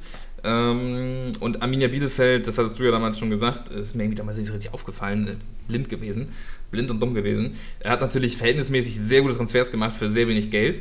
Ähm, hat sich wirklich in der Breite wahnsinnig gut verstärkt und ähm, müsste rein vom Kader her auch in der ersten Liga bleiben. Ich sehe es trotzdem als schwierig. Also ich glaube, es wird trotzdem eine sehr schwierige Saison, das hatte ich auch schon prognostiziert. Aber ähm, was, was, was äh, das Transfergeschäft anging, haben sie wirklich einen sehr guten Job gemacht. Und dann komme ich noch kurz zu Frankfurt vielleicht, Mhm. Die im Endeffekt ja eigentlich nur Silver verloren haben ähm, und deswegen vielleicht sogar ein bisschen zu viele Spieler geholt haben, weil sie, glaube ich, gedacht haben, okay, Kamada müsste noch gehen und äh. Younes geht ja eh und äh, Kostic vielleicht noch und dann hat man irgendwie sich fünf, sechs super Spieler geholt mit Perspektive für, für Stammelf. Deswegen finde ich es, ähm, haben die es ein bisschen überangeboten. Man wird jetzt sehen, ob ein Younes vielleicht noch geht. Wahrscheinlich wird er noch gehen. Ähm, Hoffentlich zu den richtigen Konditionen. Ja, und nicht for free oder so. Das wäre wirklich bitter. Vertragsauflösung, er kriegt auch eine Abfindung und kann den ablösefrei irgendwo anheuern. Das wäre das kriegt dann Schlimmste. alles, was er will. Dann wäre ich richtig sauer. Ja, das wäre wirklich richtig schlimm. Aber ich finde es an sich hat Frankfurt auch sehr, sehr viele vielversprechende Spieler geholt, ähm, die Lust äh, machen, sich das mal anzugucken. Und wie gesagt, also man hätte sich jetzt noch drei, vier andere Vereine rauspicken können, Ja. finde ich, die auch einen sehr guten Job gemacht haben. Äh, für ihre Verhältnisse natürlich. Ähm, und genau, ansonsten bin ich jetzt gespannt auf deinen Gewinner. Genau, also ich habe natürlich auch die DSC Arminia Bielefeld ganz oben noch stehen. Mhm. Dann habe ich mir Union angeguckt. Äh, Die haben aber meiner Meinung nach auch einen viel zu großen Kader. Ich weiß nicht, die haben jetzt ja noch auf dem letzten Tag auch nur Chipka geholt, wo jetzt aber gesagt, den melden sie gar nicht für Europa und so. Ja, ja. Und ich denke, okay, viel zu aufgeblähter Kader an sich, viele interessante Spieler geholt, auch vielleicht auch so gerade so Spieler, wo, wo ich gesagt hätte, den hätte ich mir vielleicht nicht geholt, weil ich denke, dass der nicht mehr so leistungsfähig ist. Aber Mhm. Die ersten Wochen der Saison performt Berlin auf immer noch hohem Niveau der letzten Saison, souverän in die Conference League eingezogen. Ähm, ja, ich hatte tatsächlich aber wirklich jetzt Nummer zwei, hätte ich auch vor ein paar Wochen nicht gesagt, gleich Wolfsburg. Ich hatte, Ja. tatsächlich, ich hatte tatsächlich Wolfsburg, ähm, vor allem der Move mit Luke Bacchio am letzten Tag, Ja. hat mich nochmal gekillt. Dann haben sie Waldschmidt geholt. Ähm, natürlich die Mecher-Brüder als, das haben sie tatsächlich vier zusätzliche Offensivkräfte, haben nur Brekalo Mhm. eigentlich abgegeben. Halt die Breite nochmal so ein bisschen ähm, ja, verstärkt. Die Frage ist natürlich, fehlt da vielleicht noch ein weiterer Flügelspieler oder nicht? Mhm. Ähm, ich kann mir vorstellen, gerade weil Waldschmidt und auch ein Mecher äh, auch auf den Flügel ausweichen können, ist das ganz gut. Mit Borner oder Bono haben sie sich noch, ich glaube Bono wird ausgesprochen, oder? ja. haben sie sich noch einen weiteren überdurchschnittlich guten Innenverteidiger mit Potenzial äh, geholt, in eine eh schon starke Innenverteidigung und haben halt bis auf Brekalo meiner Meinung nach äh, Mhm. nicht ganz so schwerwiegende Leute äh, abgeben müssen. Äh, vielleicht Pongracic noch, aber den hätten sie nicht abgegeben oder Ja. verliehen, wenn sie ihn nicht hätten, wenn sie ihn nicht gebraucht hätten. Man hat ja anscheinend damit gerechnet, dass man äh, Lacroix abgibt. Also genau, das, eben. das, das und war der ja so ist das, halt auch geblieben. Ne? Deswegen, also, da hat man mit Bono ja schon einen auf der Bank sitzen, jetzt der eigentlich schon viel zu gut ist für die Bank. Eben, der wurde, dachte ich auch, dass der geholt würde, um Lacroix 1 zu 1 zu Ja. ersetzen. Und jetzt haben sie da mit Brooks und so, also die haben ja mindestens drei Innenverteidiger, die Stamm spielen müssten vom Ja. Niveau her. Also interessanter Kader. Äh, ja, vor ein paar Wochen hat die Wolfsburg noch kritisiert. Das Mhm. haben sie gerade mit, mit Waldschmidt und Luke Bacchio noch so ein bisschen ausgemerzt und mittlerweile für mich sogar einer der Gewinner einer Ja. Transferphase, gerade vor dem Hinblick, dass sie eh nur noch auf zwei, äh, bei zwei Bewerben teilnehmen und vielleicht gar nicht mehr diesen riesen Kader brauchen, wo ich gesagt Ja. habe, okay, wenn sie im DFB-Pokal noch weit kommen, brauchen sie vielleicht wirklich noch den einen, einen oder anderen Flügelspieler. Aber jetzt so, Meinst du, es war doch ein Wechsel mit, mit, mit, mit Idee? Meinst du, äh, Van Bommel hat sich gedacht, ja komm, dann sind wir hier schon mal raus, dann sind ein paar weniger, weniger Spiele.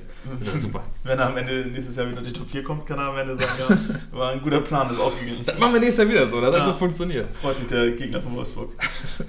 Ja, Ja. Ähm, es gibt natürlich auch noch einen Verlierer der Ja. Bundesliga für mich. Äh, auch für mich einen eindeutigen Verlierer.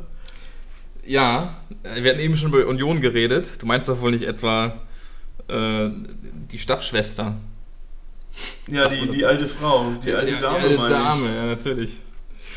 Ja, Hertha BSC, ähm, ja. Willst du erstmal ähm, Ja, Ab- ich kann, abnerv- ablästern, wie kann, kann gerne anfangen. Ja. Ähm, ich kann einige Sachen, oder ein, im Grunde haben sie nur eine Sache gut gemacht, und zwar sie haben für John Cordoba 20 Millionen gekriegt. weiß ich bis heute nicht, wie das passieren konnte. Ja. Äh, guter Move. Aber ansonsten, weiß ich, habe ich das Gefühl, alle Spieler, die von, der erst, von dem ersten Geld von äh, Windhorst geholt wurden, wurden alle wieder verscherbelt, meistens Mhm. sogar nur ausgeliehen. Ähm, ja, ganz, ganz schlimm. Ähm, ich weiß nicht, sie haben Kunja abgegeben, Cordoba. Sie haben Luca Netz, da haben wir schon, glaube ich, auch ein, zwei Mal hier drüber geredet, für 4 Millionen abgegeben. Vielleicht mit das größte äh, Außenverteidiger-Talent, die, äh, die Deutschland, das Deutschland momentan hat. Mhm. Auch noch an direkten Konkurrenten aus Gladbach. Äh, die lachen sich bestimmt heute noch ins Fäustchen. Dann, ja, Luke Bacchio wurde verliehen, Del Rosen wurde verliehen. Seinerzeit so die einzige Außenspieler, die äh, die Mannschaft hat. ja. Ähm, Die aber auch nie überzeugen konnten, muss man sagen. Genau, die. Wobei Luke Bacchio jetzt schon seine Scorer, glaube ich. Ach so, hast du auch gesagt, Luke Bark habe ich gar nicht. Ja, Ja, genau, auf jeden Fall. Genau, Del Rosun war halt auch immer häufig verletzt und so. Ja. Also der ist nie an seinen. Ja, an seine Leistungsfähigkeit, also an seine Leistungsgrenze gekommen, sagen wir Ja. mal so. Ja, und weiß nicht, haben halt so Spieler geholt, Jovetic eh schwierig in meinen Augen. Ähm, Ja, aber zumindest für wenig Geld dann. Ne? Also, Genau, also man muss, man muss natürlich sagen, dass äh, Hertha einen Transferplus von knapp 30 Millionen gemacht hat. Also da haben sie ganz Ja. gut gewirtschaftet, aber weiß nicht, ich finde es gerade mit den Ambitionen, mit denen sie vor zwei Jahren gestartet sind, wenn ich mir zwei Jahre später in diese Neuzugänge, und Suat Serdar natürlich war der Mann Nationalspieler, natürlich kann er da wieder hinkommen, aber hat er eine Katastrophensaison hinter sich. Ja. Ähm, ja, Belfodil, klar, auch nur für 500.000, aber irgendwie, weiß nicht, das sind nicht so, sie definieren sich selber als Big City Club, das ist für mich eine Mannschaft, oder Mhm. Berlin als Standort ist für mich eine Stadt, die zumindest, haben sie, okay, mit Union haben sie eine Mannschaft, die international spielt, so gesehen, Ja, ja, ja. Äh, ist es vielleicht falsch, wenn ich sage, aber Hertha, Ja. die sich selber als Nummer 1 der Stadt sehen, ähm, ist das halt mit den finanziellen Möglichkeiten, die sie haben, gerade durch Windhorst, absolut zu wenig und ich kann halt viele Transfers nicht nachvollziehen. Ich kann nicht nachvollziehen, dass sie so viele Außenspieler verscherbelt haben. Mhm. Mittlerweile muss ein langsamer Steven Jovetic außen spielen im System von Dada, wo anscheinend immer noch mit Außenspielern gespielt wird. Mhm. Und tut mir leid, Jovetic ist viel, aber der ist für mich kein Außenspieler, weil dem halt die Geschwindigkeit abgeht. Weißt du, denn die Geschichte mit Kevin Prince Boateng als Berliner Jung ist vielleicht ganz schön. Ist halt die Frage, inwiefern hilft der Berlin aber wirklich? Mhm. Und ja, zu, zu Spielern wie Maulida oder Kellenkamp kann ich tatsächlich nicht ganz viel sagen, weil ich die nicht wirklich habe spielen sehen. Ja, ich meine, Ecklenkamp scheint ja oder schien ja ein ganz gutes Talent zu sein, war jetzt nie verschrien als das Top-Talent oder so. Und hat ja bei Ajax, Ajax jetzt, obwohl er, ich glaube, auch 22 schon ist, Mhm. ähm, war jetzt ja auch keine Stammkraft so richtig oder so. Also hat zum Teil mal ein paar Spiele als, als Stammspieler gehabt, aber der hat sich jetzt auch nicht nachhaltig durchsetzen können und dann davon auszugehen, dass man ihn äh, bei Hertha dann äh, zum, weiß ich nicht, oder als, als wirkliche Hilfe sieht, weiß ich nicht. Also sind irgendwie nicht die Transfers, die man jetzt gebraucht hätte. Vor allem ist ja schön und gut, dass man 30 Millionen plus gemacht hat, aber äh, wenn man diese Unterstützung hat und zumindest von außen sieht es also aus, als hätten sie jetzt nicht unbedingt einen 30 Millionen plus gebraucht, oder nicht? Nee, also genau. das ist so ein bisschen merkwürdig und, und dann soll man doch lieber jetzt investieren, ähm, wo es wirklich darauf ankommt, dass man auch nicht absteigt, weil sonst wird es nächstes Jahr nochmal ganz schwierig und dann ist Windhorst äh, vielleicht auch schon wieder weg oder whatever. Ähm, da hätte man doch lieber jetzt auf die Kacke hauen sollen und sagen sollen, komm, jetzt holen wir, machen wir vielleicht noch ein bisschen Minus und pokern ein bisschen, ähm, aber dafür haben wir auch dann einen äh, Kader, der ja, so eine gewisse, gewisse Auffrischung bekommen hat.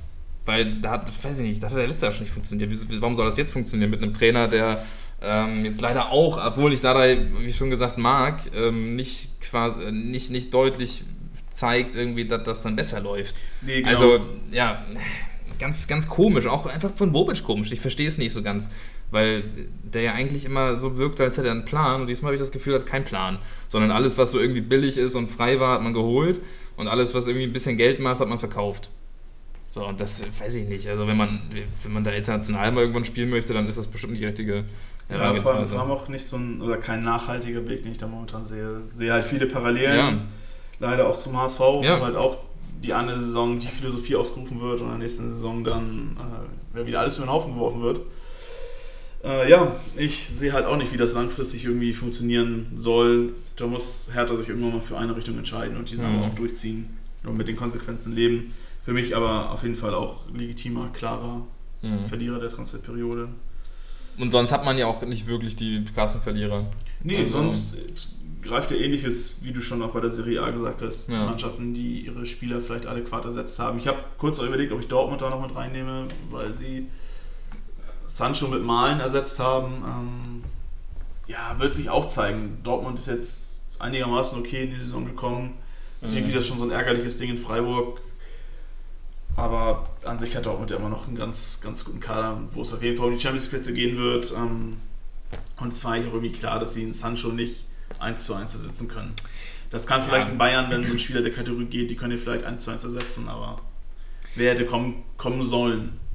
Ja, was ich bloß als einziger Kritikpunkt jetzt vielleicht, so was ich ein bisschen problematisch sehe, ist, äh, dass man gesagt hat, wir holen keinen neuen Außenstürmer oder keinen, keinen Flügelspieler. Ja. Ähm, weil genau, Malen ist halt eher derjenige, der da so ein bisschen neben, hinter Haaland rumwurstelt. Äh, und dann hat man halt für die Außen hat man Hazard, man hat einen Ansgar Knauf, der aber noch sehr jung ist, man hat vielleicht auch einen Rainer, der da spielen kann.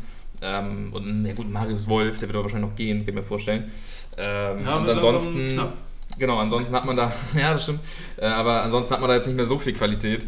Deswegen sehe ich das, also vor allem, wenn man halt weiter mit Flügelspielern spielt, dann ist es halt irgendwie ein bisschen fragwürdig, warum man da nicht noch zumindest irgendwie sich um Callum Hudson-Odoi zum Beispiel noch viel, viel mehr ins Zeug gelegt hat. Genau. Ähm, das könnte noch ein bisschen schwierig werden. Vielleicht holt man da aber auch im Winter noch, äh, wenn Bedarf ist, äh, vielleicht noch einen Leihspieler oder wie auch immer.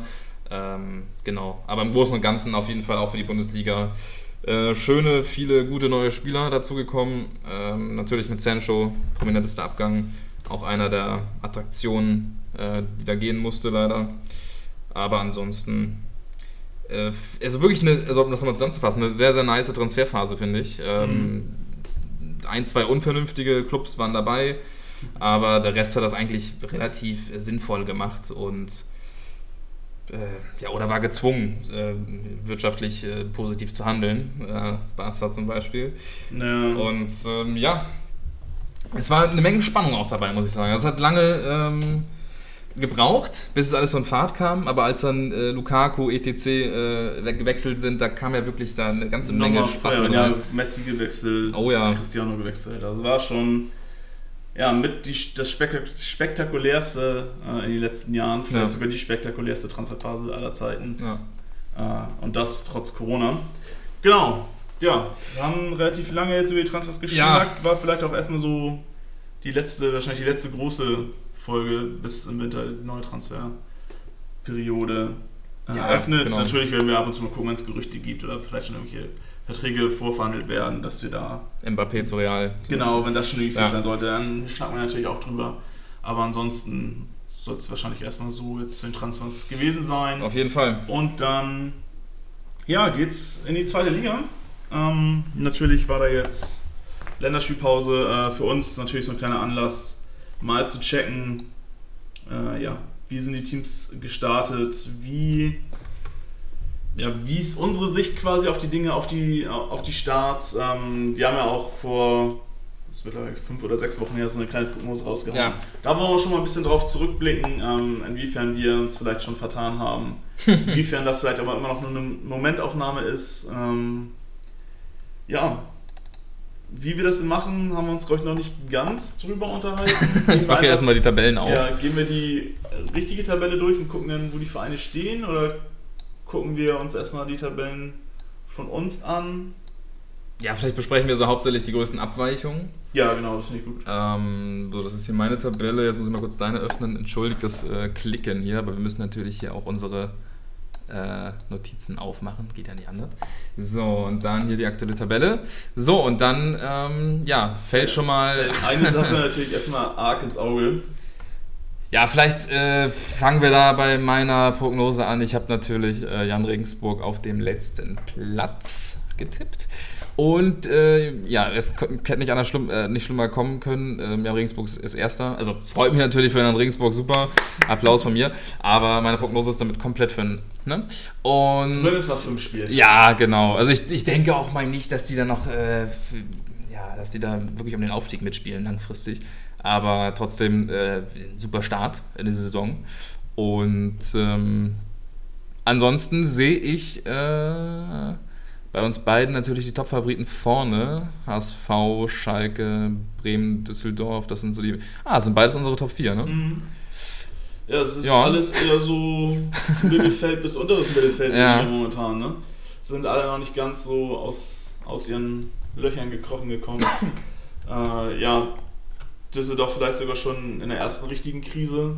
Äh, haben, glaube ich, vier Punkte geholt jetzt nach fünf Spielen. Mhm. Natürlich auch schon einige eklige Gegner gehabt mit äh, Holstein, mit Schalke etc. Also nicht, nicht ganz so ein leichter Aufgalopp, aber natürlich der HSV auch nur, das, nur am ersten Spieltag gewonnen. Ähm, ja, weicht natürlich auch so ein bisschen von unseren Tipps ab. Auf den dritten, auf, auch ein bisschen Ja. auf den ersten hatten wir sie getippt. Ähm, ja, vielleicht. Ja, wollen wir es so ein bisschen überraschungsmäßig machen? Wer ist für dich äh, das Überraschungsteam bisher? Ich meine, das ist wahrscheinlich klar. Oh, ist eine, ja, klar, natürlich Regensburg. Mhm. Andererseits ist Dresden auf drei. Ja. Ja, und eigentlich Paderborn auch, weil Ja. Weil, war, haben wir auch. Habe ich nicht mit gerechnet. Nee, die haben so viele gute Spiele abgegeben, Mhm. in Trainer abgegeben, so als, als größtes, als größter Malus vielleicht. Und die spielen halt einen absolut genialen Fußball. Die spielen, als ob da nichts gewesen wäre, als ob da keine Fluktuation gewesen wäre, spielen immer noch weiter Paderborn-Fußball, erfolgreich Paderborn-Fußball, erfrischend. Ja, vor allem mit Pröger und Michel hat man da vorne zwei, die sowohl Tore als auch Vorlagen äh, Ja. schießen und, und geben können. Ähm, also offensiv, ich meine, wir werden da nochmal ein bisschen vorberichtsmäßig darauf zu sprechen kommen, aber Paderborn spielt sich da schon so ein bisschen fest, hat man das Gefühl. Auf jeden Fall. Und dann überraschend auf jeden Fall Darmstadt. Ich will gar nicht wissen, wo die stehen würden, wenn die nicht diese Corona-Kacke am Anfang Ja, der Saison ja. gehabt hätten. Weil was die Stimmt. abliefern und wie die aus, die feuern ja aus allen Rohren. Ähm, absolut überraschend für mich. Und ich muss sagen, da kommen wir vielleicht später auch mal drauf. Ich hatte am Anfang oder vor der Saison Nürnberg äh, als enttäuschende Saison getippt. Mhm. Stand fünfter Spieltag, haben sie kein Spiel verloren, äh, kommen immer besser rein. Nach zwei Unentschieden zu Beginn, jetzt mit drei Siegen, ähm, die sind absolut da. Ja. Äh, das sind für mich vielleicht so meine, meine Überraschungen. Äh, ich weiß nicht, ob du da noch was zu ergänzen hast. Mm, nö. Ich möchte sagen, dass ich Ingolstadt äh, Stand jetzt äh, komplett richtig getippt habe. Das ist aber auch das Einzige. Sonst ist, da nichts irgendwie. Äh, doch, Nürnberg auf 5. Nürnberg auf 5 aktuell. Wir schicken das Ganze nochmal in die Instagram, auf unsere Instagram. Wir schicken das Ganze, wir reden wie so ein, wie so ein, so ein weiß ich nicht, wie so, ein, wie so Eltern. Ja, Ich schicke das nochmal. Den, den äh, Elternbrief. Dann noch mal, Genau. Ich, ich schicke das nochmal in Instagram rein. Äh, okay. Ja, wir posten das mal bei Instagram und dann seht ihr das sonst nochmal, könnt ihr selbst mal ein bisschen vergleichen. Ähm, ansonsten würde ich sagen, genau. Hast, äh, hast du Enttäuschungen? ach so, ja, Vielleicht das noch? ja, gut, klar. Ich meine, ähm, Hannover äh, ist schon sehr enttäuschend, vor allem weil ich wirklich auch gedacht hatte, dass da. Ähm, also ich hatte ja schon vor der Saison gesagt, dass wir sicherlich nicht so gut wie die das wieder in, in, Hannover erwarten, aber es ist ja nochmal viel, viel schlechter geworden, deswegen ist es dann doch eine Enttäuschung. Ja. Ähm, da läuft noch ja, ganz wenig zusammen und äh, da kann man nur hoffen, dass auch äh, sich das ändert und, und äh, wer ist unser Trainerkollege noch? Ähm, Zimmermann. Zimmermann, dass äh, für ihn das vielleicht noch ein bisschen weitergeht. Wirkt ja an sich ganz sympathisch, aber das ist irgendwie Ja, nicht so das, das, ist das halt, die- ist Wahre. halt die Frage, ob das reicht. Ne? Ja, ja, ja. Äh, Um Wahrscheinlich nicht. Trainer einer doch großen Stadt und großen Vereins. Aber ich habe halt ein bisschen Angst, dass Hannover so ein äh, Kaiserslautern wird. Dass die vielleicht runtergehen in die dritte und dann war es dann auch erstmal wieder. Das ist so ein bisschen die Angst, die ich habe. Ja. Weil Hannover auch immer komische Transfers macht. So, und, und auch immer dann eine komische Erwartung hat. Und das passt alles nicht zusammen. Und das rächt sich diese Saison bisher. Ich, ich ja. Mal sehen. Ja. Genau, dann eine Sache vielleicht noch, also eine ja, kleine Enttäuschung. Äh, stand jetzt natürlich alles immer, ist Kiel, die sind natürlich nicht aus den Löchern gekommen. Ja, klar. Wobei die Tendenz natürlich, ne, wie heißt es schön, the trend is your friend. Ähm, jetzt das letzte Spiel gewonnen auf Unentschieden, also jetzt, da geht es Ja, langsam auch Aber definitiv, auf jeden Fall. definitiv äh, nach oben. Deshalb kann das kann ich mir vorstellen, dass da in drei, vier Wochen oder zur nächsten Länderspielpause viel ganz anders aussieht. Ja. Aber klar, auf, auf dem Papier erstmal natürlich eine Enttäuschung. Also Genau. 15. Platz. Ja. Genau, vielleicht so noch zu unseren individuellen äh, Prognosen. Trainerwechsel hatten wir bis jetzt noch gar nicht zum fünften Spieltag. ja. Äh, alles so geblieben. Ja, ich habe tatsächlich natürlich den überragenden Tim Kleindienst dazwischen getippt. ich glaube, der Junge steht exakt bei einem Saisontor nach fünf Spielen. Ja. Ähm, Ja. da gibt es natürlich andere, die sich schon einigermaßen Polster zu Kleindienst äh, beim Tipp ähm, geschafft haben. Wen hast du? Simon? Oder? ja. Sieht ganz gut aus, glaube ich. Se sechs Tore nach fünf Spielen? Ja, sehe ich tatsächlich nicht, dass Kleindienst den sich noch holt in Nee, nee. 29 Spielen. Also mein, mein zweiter Guess mit Sargent ist ein bisschen hinfällig, aber ich glaube, mit Terodde habe ich da schon... immerhin doppelt so viele Tore geschossen wie Kleindienst. Ja, immer noch. Ja, sehr gut. Sehr gut. Genau, und ich glaube, als Vorleger hatte ich Sebastian Kerk, der war, glaube ich, auch noch an gar keinem Tor äh, beteiligt. Auch ein Mhm. bisschen bitter, da habe ich ein bisschen daneben gegriffen. Ja, aber mir musst du nichts Ah. erzählen. Ich meine, ich habe äh, als Verlierer der Saison habe ich alle Bayern-Talente aufgeführt. Und Singh Und, ist äh, momentan ja wohl gefühlt ja. der Shootingstar der Liga. Ne? Das ist wirklich eklig. Ähm, aber freut mich für ihn. Freut mich für ihn. Ja, aber sonst, was hatte ich denn noch? Assist-König hatte ich. Okay, das habe ich leider von meiner Liste abgerissen. ich sehe es nicht mehr. Ähm, Drexler habe ich, glaube ich, gesagt, ne? Drexler. Ähm, das könnte noch Ja, was werden. das Könnte noch was werden. Gerade die Kombi Drexler-Terodde sehe ich doch ganz gut aufgestellt. Ja. Ja, ansonsten natürlich, na, also Tendenzen haben wir richtig. Kann natürlich keiner ahnen, dass da unsere vier Favoriten mit Düsseldorf, Bremen, Schalke und HSV nicht ganz so aus dem, aus dem Quark kommen. Ja, allgemein, ich meine, die ganzen Top-Mannschaften sind natürlich noch nicht da, wo sie hin sollen Genau. oder wollen. Äh, Bremen, Schalke, HSV, sicherlich alle enttäuschend bisher, wenn man das mal so streng genommen sich rein von der Tabelle her anguckt und auch spielerisch äh, noch gibt es schwierig. halt eine Mannschaft wie Regensburg, die sich natürlich diese Schwächephasen am Anfang der Saison direkt zunutze gemacht Ja. hat. Die haben Kiel geschlagen, die haben Schalke geschlagen. Ist halt die Frage, ob sie jetzt, natürlich hypothetisch, wenn sie jetzt am Wochenende gegen Kiel spielen würden, würden sie da doch mal 3-0 gewinnen oder ist Kiel jetzt wieder so gefestigt, dass, dass das Ja. anders würde. Aber das ist natürlich, das ist ja das Interessante am Fußball, dass die Tagesform entscheidend ist und Ja. so. Und, äh, Einmal wirst du 3-0 geschlagen und zwei, drei Wochen später haust du diese 4-0 weg. Also das ist halt ähm, genau das Interessante am Fußball. Und wie interessant das Ganze am Wochenende wird, äh, das gucken wir uns jetzt nochmal an. ja, Und ähm, ich weiß gar nicht, womit fangen wir an? Fangen wir mit, mit KSC gegen Holstein an? können wir gerne machen. Wenn wir rein nach dem Spieltag mal. Achso, Samstag. Genau, Samstag um 13.30 Genau, Uhr. es gibt ja gibt gar keine Freitagsspiele Genau, ja. wegen der Länderspielpause. Stimmt. ist das schön kompakt mal der Spieltag. Ähm, ja, ich habe mir das so ein bisschen auf so ein paar äh, einfach Rahmen, äh, Daten erstmal aufgeschrieben vielleicht. Das, Ja. Vielleicht ergänzt sich das ganz gut. Äh, ist tatsächlich erst das fünfte Spiel, äh, was Karlsruhe und Kiel in der zweiten Liga gegeneinander bestreiten. Die Okay. bisherigen vier schiedlich friedlich, zweimal KSC gewonnen, zweimal Holstein gewonnen. Ähm, ja, der KSC ist momentan Sechster, die äh, KSV ist 15. Ähm, wobei die Formkurven unterschiedlicher nicht sein könnten. Karlsruhe Ja. ist mit zwei Siegen gestartet, hat danach nur noch zwei Punkte aus drei Spielen geholt. Und bei Holstein, ich hatte es eben schon einmal gesagt, geht es langsam aber sicher nach oben. Die letzten beiden Spiele nicht mehr verloren, vier Punkte geholt insgesamt.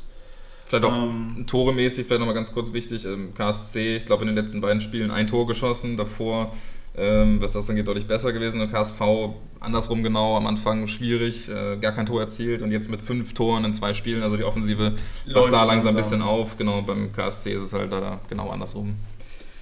Genau, ja.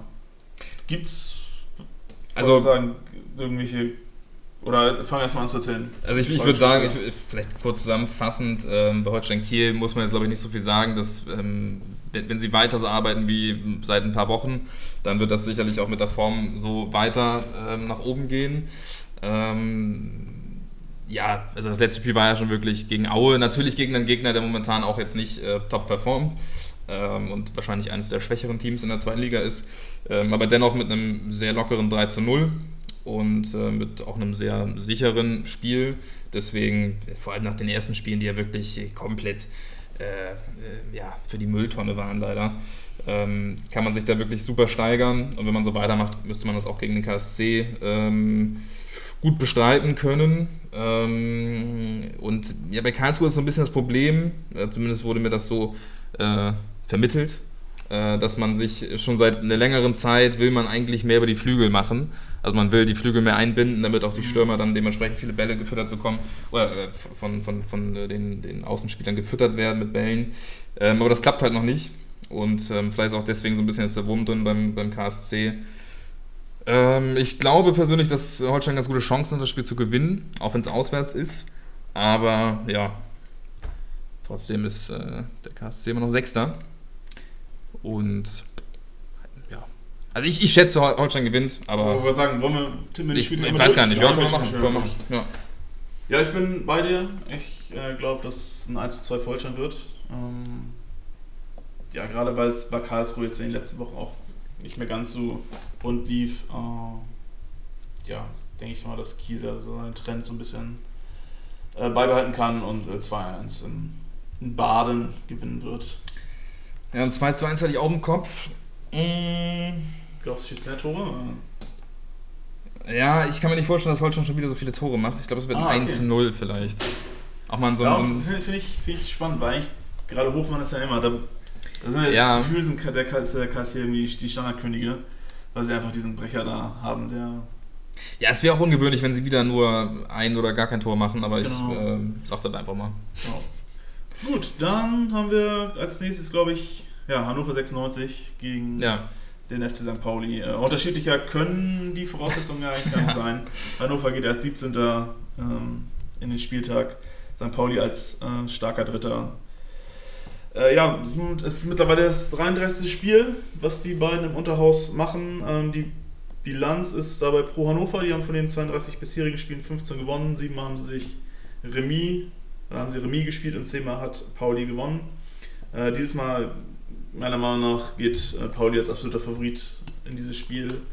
Bei Hannover gibt es viele Baust- Baustellen, dafür wird viel rumgemeckert, rumgemäkelt, Mhm. ähm, der Trainer wird schon in Frage gestellt und ja, ich weiß nicht, Pauli hat bisher eigentlich nur, hat eigentlich noch gar nicht enttäuscht, sag ich mal.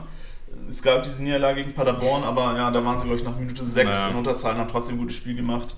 Äh, also ja, überraschend und in meinen Augen fast schon erschreckend stark, was Pauli da anbietet. äh, super konstant, ähm, eine super Balance haben sie, äh, wenn sie die beibehalten, wenn sie das einfach alles beibehalten, sind sie für mich klarer, klarer Favorit in Hannover. Äh, ja, bei Hannover sehe ich tatsächlich nicht ganz so viel, was mich positiv stimmt für das Spiel. Äh, man muss natürlich immer noch probieren, irgendwie Marvin Duksch zu ersetzen. Ähm, ist natürlich die Frage, wie gut konnte jetzt in der Länderspielpause gearbeitet werden, wie gut konnte ein Hintersee integriert werden, vielleicht wie gut konnte vielleicht auch ein Kerk noch weiter integriert werden, dass der Mhm. Endlich mal seine Spielfreude richtig, wirklich entwickelt. Ähm, ja, das sind also zentrale Fragen, aber an sich glaube ich, wenn Becker, der jetzt natürlich auch natürlich viel für die U21 gespielt hat, äh, auf Pau- Seiten von Pauli, äh, wenn der einigermaßen gesund und fit, frisch zurückkommt und dann natürlich noch mit Kiri, Burgstaller etc., äh, ist, glaube ich, so die Pauli-Offensive zu stark für Hannover und ich gehe am Ende davon aus, dass ja, Pauli mit 2-0 da am Ende rausgeht in Hannover und Hannover wirklich richtig in die Krise schießt, vielleicht auch schon äh, Zimmermann ins Ausschießt und sich selber da oben festsetzen wird. Äh, Das wollte ich noch fragen. Meinst du, dass, ähm, dass da dünn wird, wenn, wenn man jetzt das Spiel wieder verliert? Ja. Wahrscheinlich schon, ne? Ja. Wahrscheinlich ist es sehr dünn. Das glaube ich. Dann sind es vielleicht schon, weiß ich nicht, so neun Punkte auf. Ach nee, jetzt, jetzt sind es ja schon sechs, ja, doch neun Punkte auf, auf äh, ja, die Top 3. Genau, und das, da geht es ja auf dieses Selbstverständnis, wo du wieder zu sprechen Mhm. kommst. Sondern Es geht ja nicht nur darum, dass man vielleicht zu dem Zeitpunkt 17. nach sechs Spieltagen in der zweiten Liga ist, sondern dass für Hannover eigentlich auch eher dieser Blick nach oben geht. Mhm. Vielleicht, vielleicht gar nicht Top 3 bei der Zusammensetzung der Liga, aber halt schon irgendwie so Top 6 oder so. Ja, genau. Dass man da schon drauf geschielt hat. Und dann würde man ja, man hängt ja trotzdem in der eigenen Erwartung dann wieder meilenweit hinterher. Ja, und auch die Art und Weise, ich meine, man hat die Spiele jetzt ja nicht knapp verloren. Äh, viele Spiele hat man auch relativ eindeutig verloren. Und ähm, man kommt halt nicht aus dem Quark. Und deswegen Ja. könnte ich mir echt gut vorstellen, dass es gegen St. Pauli eine derbe Niederlage äh, regnen wird. Und ähm, ich tippe da mal ein ganz äh, freches 3 zu 1 für St. Pauli. Genau, Ingolstadt gegen Werder wollten wir nicht, äh, oder gehen wir jetzt nicht so im Detail drauf ein, da vielleicht einfach kleiner Tipp von dir. Ähm, boah, Bremen hat das im letzten Spiel ganz gut gemacht. Ich glaube, die finden sich langsam. Ich schätze mal, dass sie auch das Spiel gewinnen werden. Äh, aber ein Gegentor wird es immer geben. Irgendwie. Ich tippe auch 3-1. Okay, bin ich, ich bin wieder bei 2-0. Okay, okay, okay. Ergebnis. Genau, dann als nächstes, äh, ja, meine Sorgenkinder vom HSV. ähm, ja, gut. Ja, haben, ich habe es eben schon einklingen lassen, das einzige und letzte Mal im ersten Spieltag gegen Schalke gewonnen. Danach war Euphorie pur. Da dachte ich, okay, Welt, ja. die Saison könnte mal einiges gehen. Danach gab es ja mehr oder weniger durchwachsene Auftritte, nenne ich es mal. Äh, ja, zuletzt zwei Unentschieden gegen Heidenheim, gegen Darmstadt. Äh, ja, meiner Meinung nach, wenn du aufsteigen möchtest in der Liga, Mannschaften, die du schlagen musst. Haben sie nicht gemacht, gehen jetzt als Zehnter in die Partie, in das Topspiel am Samstagabend gegen Sandhausen, die als 14. reingegangen sind. Äh, ja, auch nicht optimal gestartet sind äh, mit vier Punkten. Sechs Spiele gab es in der zweiten Liga zwischen HSV und Sandhausen. Äh, drei Siege HSV, ein Unentschieden und zwei Niederlagen. Natürlich immer noch im Hinterkopf die böse 0 zu 5 Klatsche am letzten Spieltag, wo man noch hätte aufsteigen können. Ja. Aber das möchte ich irgendwann verdrängen. Ja, beim HSV, äh, was muss gemacht werden? Einiges. Wenn man sich das Spiel gegen Heinheim angeguckt hat, natürlich stand die 0, aber wie schon erwähnt oder wenn ihr die letzte Folge gehört habt, hätte, hätte es auch 3-3 ausgehen können. Ähm, ja, das heißt wieder, Walter muss, hoffe, ich hoffe, dass Walter weiter daran gearbeitet hat, diese Balance zu finden äh, zwischen Defensive und Offensive. Ähm, habe ich immer so das Gefühl, wenn Walter ein bisschen defensiver spielen lässt, leidet komplett die offensive Kreativität. Ich hoffe, ja. dass da halt so ein bisschen dran gestellt wurde, dass der HSV defensiv einigermaßen sicher stehen kann und äh, offensiv trotzdem für Gefahr sorgen kann. Äh, ich bin gespannt, ob äh, die beiden Neuzugänge, ich glaube Doley oder Doily, weiß nicht ganz wie ausgesprochen wird. Doyle, Doyle, ja, irgendwie auch nicht genau. Äh, aus dem Nachwuchs von äh, Man City. City gekommen bin ich gespannt, ob der, wie der im Kader integriert wird. Ob, also sie haben ja nur für ein Jahr ausgeliehen, also eigentlich müssen die ja als, irgendwie als Soforthilfe geplant haben fürs zentrale Mittelfeld. Bin ich gespannt, ja, bin ich auch sehr ob gespannt. der irgendwie Fuß fassen kann. Dann natürlich äh, Vuskovic, äh, ob der direkt spielen wird, ob der vielleicht Jonas ja. David sitzen wird oder ob es äh, ja, da einen Zweikampf zwischen den beiden gibt. Den wird es natürlich geben. Äh, wer das ja jetzt am Samstag durchsetzt, bin ich gespannt. Ja, für den HSV zählt tatsächlich gegen eine Mannschaft wie Sandhausen, äh, ich will nicht zu nahe treten, da zählt ein Sieg. Die müssen gewinnen, um halt oben ja. oder den Anschluss überhaupt erstmal nach oben äh, zu schaffen. Ja, man ähm, sollte meinen, das ist ja auch eine relativ dankbare Aufgabe dann gegen genau. Sandhausen zu Hause in, in, in Hamburg. Also der Witz ist ja bis auf das Unentschieden, ich glaube, wenn mal Sandhausen oder HSV gewonnen haben, waren es immer recht eindeutige Geschichten. Mhm. Ähm, mit drei oder vier Toren oder mehr halt Abstand. Äh, Gehe ich auch an diesem Wochenende davon aus. Ich denke, dass HSV sich mal richtig zusammenreißen wird. Äh, ja, und glaube, dass sie oh. 4-1 gewinnen werden. 4-1? 4-1, ja. ja. Vielleicht nicht in der Höhe verdient, aber dass man da ein bisschen Effizienz bei rumkommt. Ja gut, dann, dann muss, ich, muss ich leider ähm, ein bisschen vielleicht fies sein und sagen, ich sag mal ein 1 zu 1. Einfach ist, um was anderes yeah, zu sagen. Es ist, es ist natürlich absolut. Ich wünsche Hamburg natürlich den Sieg, ist ja, ist ja klar. Super nett, genau. äh, dann, genau, Heidenheim Dynamo, vielleicht auch nur ein kleiner Tipp, Heidenheim vielleicht selber Ausgangssituation wie der HSV. Und bei Dresden gab es jetzt, glaube ich, letzte, nee, vorletzte Woche natürlich vor der Länderspielpause den ersten Dämpfer. Ja. Auch einen eindeutigen Dämpfer gegen Dresden. Äh, was da deine gegen, Prognose? Äh, gegen Paderborn. Ja, ich wollte sagen, gegen Dresden hat nicht gegen Dresden gespielt, das ist ja Quatsch. Die können sich nur selber schlagen. Ähm, ja, ich, ich könnte mir vorstellen, dass das bei Dresden vielleicht schon nachhaltig so ein bisschen, äh, weiß ich nicht, so von wegen, wir stehen jetzt aufgestiegen, wir gewinnen jedes Spiel und plötzlich klappt es nicht mehr, komisch. Äh, und dann tut man sich vielleicht im Kopf dann auch ein bisschen schwer im nächsten Spiel. Und auch wenn es jetzt nicht die Top-Mannschaft ist, gegen die sie spielen, aber ich glaube, Heidenheim holt ein 2-1 gegen Dresden. Ja, ich würde gerne was anderes sagen, aber 2-1 hätte ich genauso gesagt. Ich glaube auch, dass bei Dresden jetzt, dass sie vielleicht jetzt so nachhaltig wirklich angekommen sind in der Liga und sie Heidenheim als gestandene Zweitligamannschaft, die haben da vielleicht auch dann wirklich so ja. ihre Mittel halt einen Aufsteiger dann doch irgendwie äh, zu schlagen. Deshalb gehe ich auch davon, dass das Heidenheim auch eher wieder den Schritt Richtung oben machen wird und das für Dresden jetzt vielleicht langsam so ein bisschen Normalität einkehrt. Normalität, Normalität einkehrt. Sie haben jetzt nach fünf Spielen zehn Punkte gegen den Abstieg gesammelt. Ja. Ich bleibe aber dabei, dass Dresden gegen den Abstieg spielen wird am Ende der Saison. Boah, ich glaube nicht. Ich glaube, die werden sich ähm, da raushalten. Okay. Ja, komm. Also, wenn man jetzt schon, das ist genau wie mit Regensburg, ich meine auch Regensburg pokert gefühlt schon darauf, was man so in Pressekonferenzen hört und sowas, äh, dass man immer noch äh, sich Punkte sichert, um nicht abzusteigen. Und genau, das finde ich halt bei zwölf Punkten nach fünf Spielen ist natürlich okay, dass man am Boden bleibt, weil natürlich performt, äh, ist, ist dann Overperforming dabei, so ist ja logisch. Ähm, aber ich weiß ich nicht, also mit zwölf, oder auch wirklich mit der Art und Weise der, der Siege, finde ich, kann man schon sagen, okay, wir merken, da passiert was diese Saison und wir mhm. wollen ähm, auch ganz gerne langfristig wirklich nichts mit dem Abstieg zu tun haben, so Mittelfeld ja, und nicht klar. sagen, wir wollen am Ende vielleicht dann knapp dann irgendwie da äh, nicht abgestiegen sein. Also das finde ich mir ein bisschen, hä? aber ich glaube Dresden und Regensburg werden beide nichts äh, mit ganz unten zu tun haben. Okay. Ähm, aber genau, kommen wir zu Paderborn gegen Schalke, genau, oder? Ja. Genau, ja, zwei Mannschaften, die definitiv nichts mit unten zu tun haben ja. ja. Sind wir uns, glaube ich, einig, ne? Auf jeden Fall. Ähm, Paderborn, muss man sagen, ist so ein bisschen der Favoritenschreck. Äh, zuletzt gegen St. Pauli, Bremen und Dresden gewonnen. Und ähm, auch immer sehr deutlich. Ich glaube, immer mit mindestens zwei Toren Unterschied. Äh, auf jeden Fall ja, überraschend gewesen. Und auch bei Schalke aber so ein leichter Aufwärtstrend zu erkennen. Zumindest im letzten Spiel hatten wir ja auch, oder hatte ich auch letzte Woche angesprochen, dass da äh, zumindest die Mentalität mal langsam ein bisschen stimmt und es äh, gefeitet wird.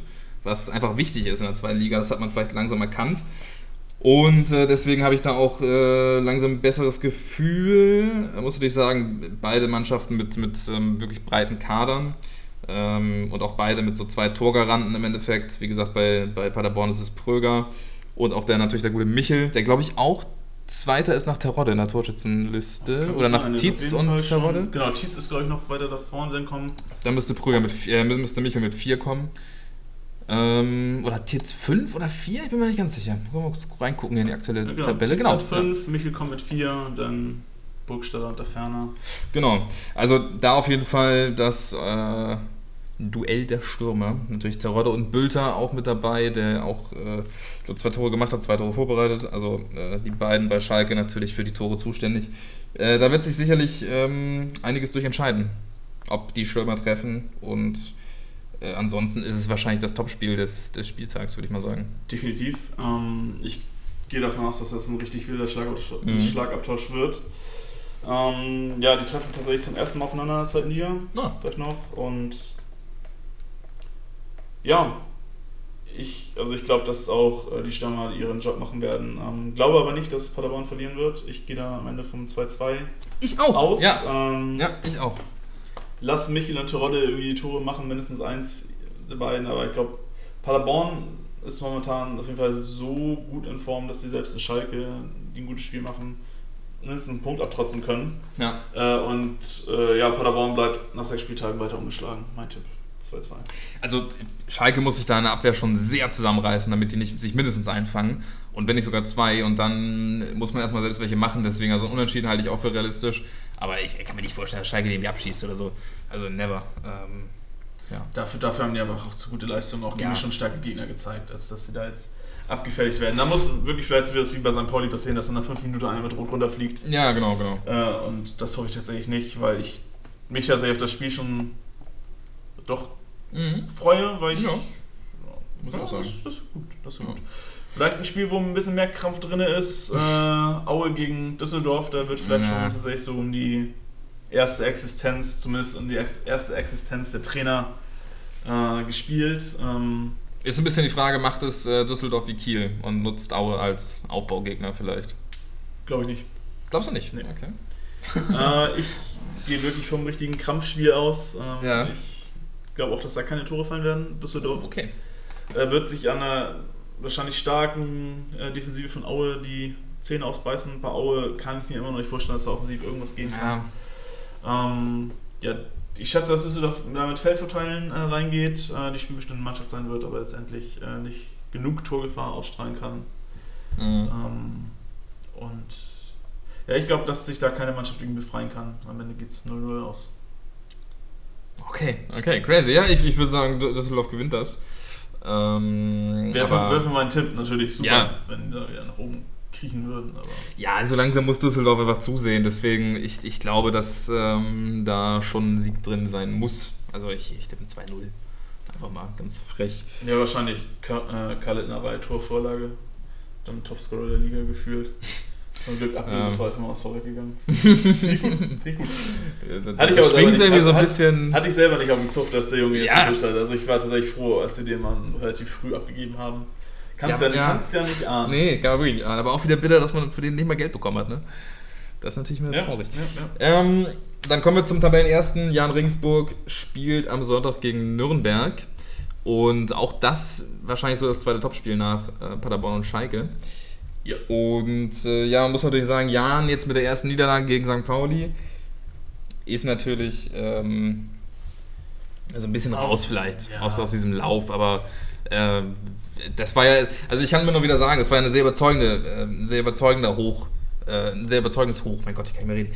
Ähm, das war jetzt ja schon vielleicht ein bisschen nachhaltiger, deswegen glaube ich jetzt nicht, dass ähnlich wie bei Dresden oder so, äh, dass die jetzt komplett aus dem Konzept bringt. Ich glaube, die werden schon wieder zu ihren Stärken zurückfinden. Und ähm, ich nehme es mal vorweg, ich glaube, es wird ein Unentschieden werden. Ähm, einfach weil Nürnberg, es sind beides defensiv ganz gut stehende äh, Teams und Nürnberg ist einfach offensiv noch nicht so da. Ähm, da, ja, weiß ich nicht, ist ähnlich das Problem, wo waren das von, was habe ich gesagt, bei, bei, beim KSC, glaube ich. Mhm. Äh, ähnliches Problem, dass die offensiven Außenspieler halt immer noch ein bisschen abgeschnitten sind vom Spiel und da wenig Bälle mal äh, auf die Stürmer kommen, die so ein bisschen verloren sind dann vorne. Und dennoch kommt Nürnberg halt über eine sehr gute Defensive und äh, deswegen glaube ich, dass es ein Unentschieden wird mit einem 1 zu 1 vielleicht, vielleicht sogar 0 zu 0. Ähm, aber eine enge Nummer auf jeden Fall. Lange Nummer, glaube ich auch. Ähm, sehe tatsächlich Nürnberg am Ende vorne. Mhm. Ähm, ja, glaube jetzt tatsächlich, dass bei Regensburg vielleicht auch wirklich. Es ist vielleicht auch so ein bisschen Timing. Die erste Niederlage, dann zwei Wochen Pause, das ist so ein bisschen so ein Timing, Ja, so, so, zu- dass so ein bisschen die Kombi zur Unzeit gekommen ist. ja, dass halt so ein bisschen Flow rausgenommen wurde, etc. Und ja, Nürnberg ist mit zwei Unentschieden gestartet, kommen danach jetzt aber immer mehr irgendwie in- ins Laufen. Du hast die Offensive angesprochen, da läuft zwar vielleicht noch nicht alles flüssig, aber die, ich glaube am Anfang, die ersten Matchspieltag haben wir uns so darüber aufgeregt, was für Chancenwucher die betrieben haben. Da sind sie Stimmt, ja. mittlerweile effizienter und sie kommen halt aus einer relativ starken Verteidigung, äh, die natürlich gegen Regensburg äh, essentiell ist, die, wenn sie nicht wie gegen Pauli, sondern wie die ersten vier Spiele ähm, strukturiert nach vorne spielen, immer gefährlich werden können. Da ist die Abwehr natürlich äußerst wichtig, ähm, aber ich glaube einfach, dass Nürnberg trotzdem die qualitativ oder die, die individuell qualitativ hochwertigere Mannschaft hat und äh, ja, sich das quasi am Ende durchsetzen wird. Wobei ich mit einem ausge, äh, ausgeglichenen Spiel rechne, äh, wo sich halt am Ende diese Nuancen der äh, individu individuellen Klasse von Nürnberg halt dann so durchsetzen werden. Ich glaube auch. Ich bin mir nicht sicher, ob es ein 1 für Nürnberg wird. Ich traue Regensburg eigentlich ein Tor zu und würde sagen 2-1 Nürnberg. Mhm. Auf jeden Fall ein, ein knappes Ding da im Südderby oder Südduell zwischen Regensburg und Ja, Nürnberg. stimmt. Genau, und dann kommen wir, glaube ich, am Ende noch der Vollständigkeit halber zu Rostock gegen Darmstadt. Ja, da sehe ich tatsächlich ein bisschen schwarz für Darmstadt. Ich glaube auch wieder, dass es ein super spannendes Spiel wird, wenn Rostock mitmacht. Mhm. Ich glaube aber weiter, dass Dresden rumballern wird und am Ende mit Tietz und Pfeiffer da vorne drin. Darmstadt. Ähm, ja, genau. Habe ich mich schon wieder Dresden hast du. Sagst du Oh, sehr oft Dresden, ja. ich weiß auch nicht. Ja, ich weiß auch nicht. Raus Ja. mit dem. Genau, dass Darmstadt äh, da weiter aus allen Rohren feuern wird. Ich glaube, am Ja. Ende steht dann 3 zu 1 für Darmstadt, die sich ja mit dann nach oben so ein bisschen festsetzen und äh, ja, vielleicht so ein bisschen überraschen können weiter. Also bei Rostock sehe ich wirklich so dieses komplette ähm, bis zum Ende Fighten um diesen Nicht-Abstieg. Also auch gar nicht mal so, dass man sagt, die hätten es verdient abzusteigen, sondern so, dass man sagt, die haben es wirklich verdient, auch drin zu bleiben. Aber ich glaube, das wird ein langer Fight. Und äh, Punkte gegen Darmstadt wären, glaube ich, sehr, sehr wichtig jetzt. Deswegen tippe ich auf ein 1 zu 1. Wahrscheinlich ein Punkt, den Rostock momentan ganz gerne mitnimmt, ne? Das wäre, also ich glaube auch, und ich glaube, da wird man sich auf jeden Fall reinschmeißen und reinknien. Und mal gucken, wie es dann am Ende wirklich alles kommt. Äh, wahrscheinlich äh, alles anders, als man sich das, als wie man denkt. Ne? Ja, genau. Aber ich bin auf jeden Fall gespannt, ähm, wie die Mannschaften jetzt aus der ersten Länderspielpause wieder äh, Mhm. rauskommen. Bin gespannt, gerade ob die Mannschaften, die neue Trainer haben, vielleicht die Philosophie ein bisschen mehr verinnerlichen können. Da werde ich Ja, tatsächlich am Wochenende ein bisschen drauf achten, wenn es sich jetzt wieder, wo ich vor zwei Wochen noch ganz äh, froh war, dass Länderspielpause ist, bin ich jetzt wieder froh, dass es natürlich weitergeht. Ja. Ähm, ja, werde die Mannschaft mit neuen Trainern ein bisschen äh, genauer angucken, ob, ob sich da jetzt schon was verbessert hat.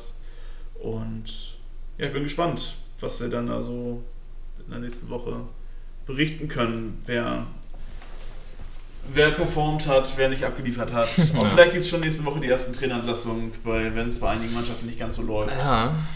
Äh, ja, ansonsten, hast du sonst noch irgendwas Fußballbezogenes oder nicht Fußballbezogenes, was dir in diesem Ähm. Rahmen auf dem Herzen liegt, Timo? Eine ganz spektakuläre Antwort. Nö, eigentlich nicht. Ähm, aber wir sind auch schon wieder sehr lange dabei, muss man sagen. Mhm. 100 Minuten sind gleich vorbei. Wahnsinn. Ähm, nö, mir bleibt eigentlich nicht mehr so viel zu sagen. Ich weiß gar nicht. Ich, ja, wie sieht es eigentlich in der Bundesliga aus? Ich will mal ganz kurz reingucken, wer, wer in der ersten Bundesliga spielt. Und dann können wir das Ganze hier auch gleich mal zumachen. Ich glaube, Bayern spielt gegen Leipzig, oder? Ja, genau, das müsste das Topspiel sein. Ich glaube, das Ja. ist am Samstagabend, ne? Ja. Und Leverkusen gegen Dortmund. Okay, einiges Nettes dabei. Ah, Samstagabend hat meine Mutter Geburtstag. Also den ganzen Tag Samstag tatsächlich sogar. Aber auch Samstagabend bist du eingeladen. Samstag bin ich eingeladen. Da muss leider dann bei Muttis Geburtstag muss dann leider Fußball laufen. Tut mir leid, Mama. Tut mir leid. Äh, ansonsten natürlich Leverkusen gegen Dortmund interessant. Auch Bock drauf. Werde ich mir angucken. Und ja, gut. Ne? Ansonsten Gladbach gegen Bielefeld. Naja. Frankfurt gegen Stuttgart kann noch interessant werden am Sonntag. Mhm. Ähm, ja. Und ansonsten ist auf jeden Fall ein dicker Sieg für Bochum drin gegen Hertha BSC. Da freue ich mich drauf. Und Dann, dann wackelt da ja aber schon ganz, ganz Ja, das, äh, glaub ich aber auch. Wird er vielleicht relativ früh abgesägt. Ah, wirklich bitter, der tut mir richtig leid, der Junge. Also, Dada ist wirklich äh, eine arme Sau, was Ja. das Ganze angeht. Definitiv. Ah, naja, wollen wir jetzt nicht wieder über, über Hertha uns aufregen, haben wir heute genug gemacht. Ansonsten würde ich sagen, äh, bis nächste Woche. Ähm, habt, gehabt euch alle wohl. Äh, genießt äh, die Bundesliga, die wieder da ist. Und die zweite natürlich. Und dann hören und ja, sehen tun wir uns Wir nicht. sehen nicht. Äh, wir hören uns nächste Woche wieder, wieder würde ich sagen, genau. Macht's gut und dann. Äh, bis dann, genau. Tschüss, tschüss. Ciao.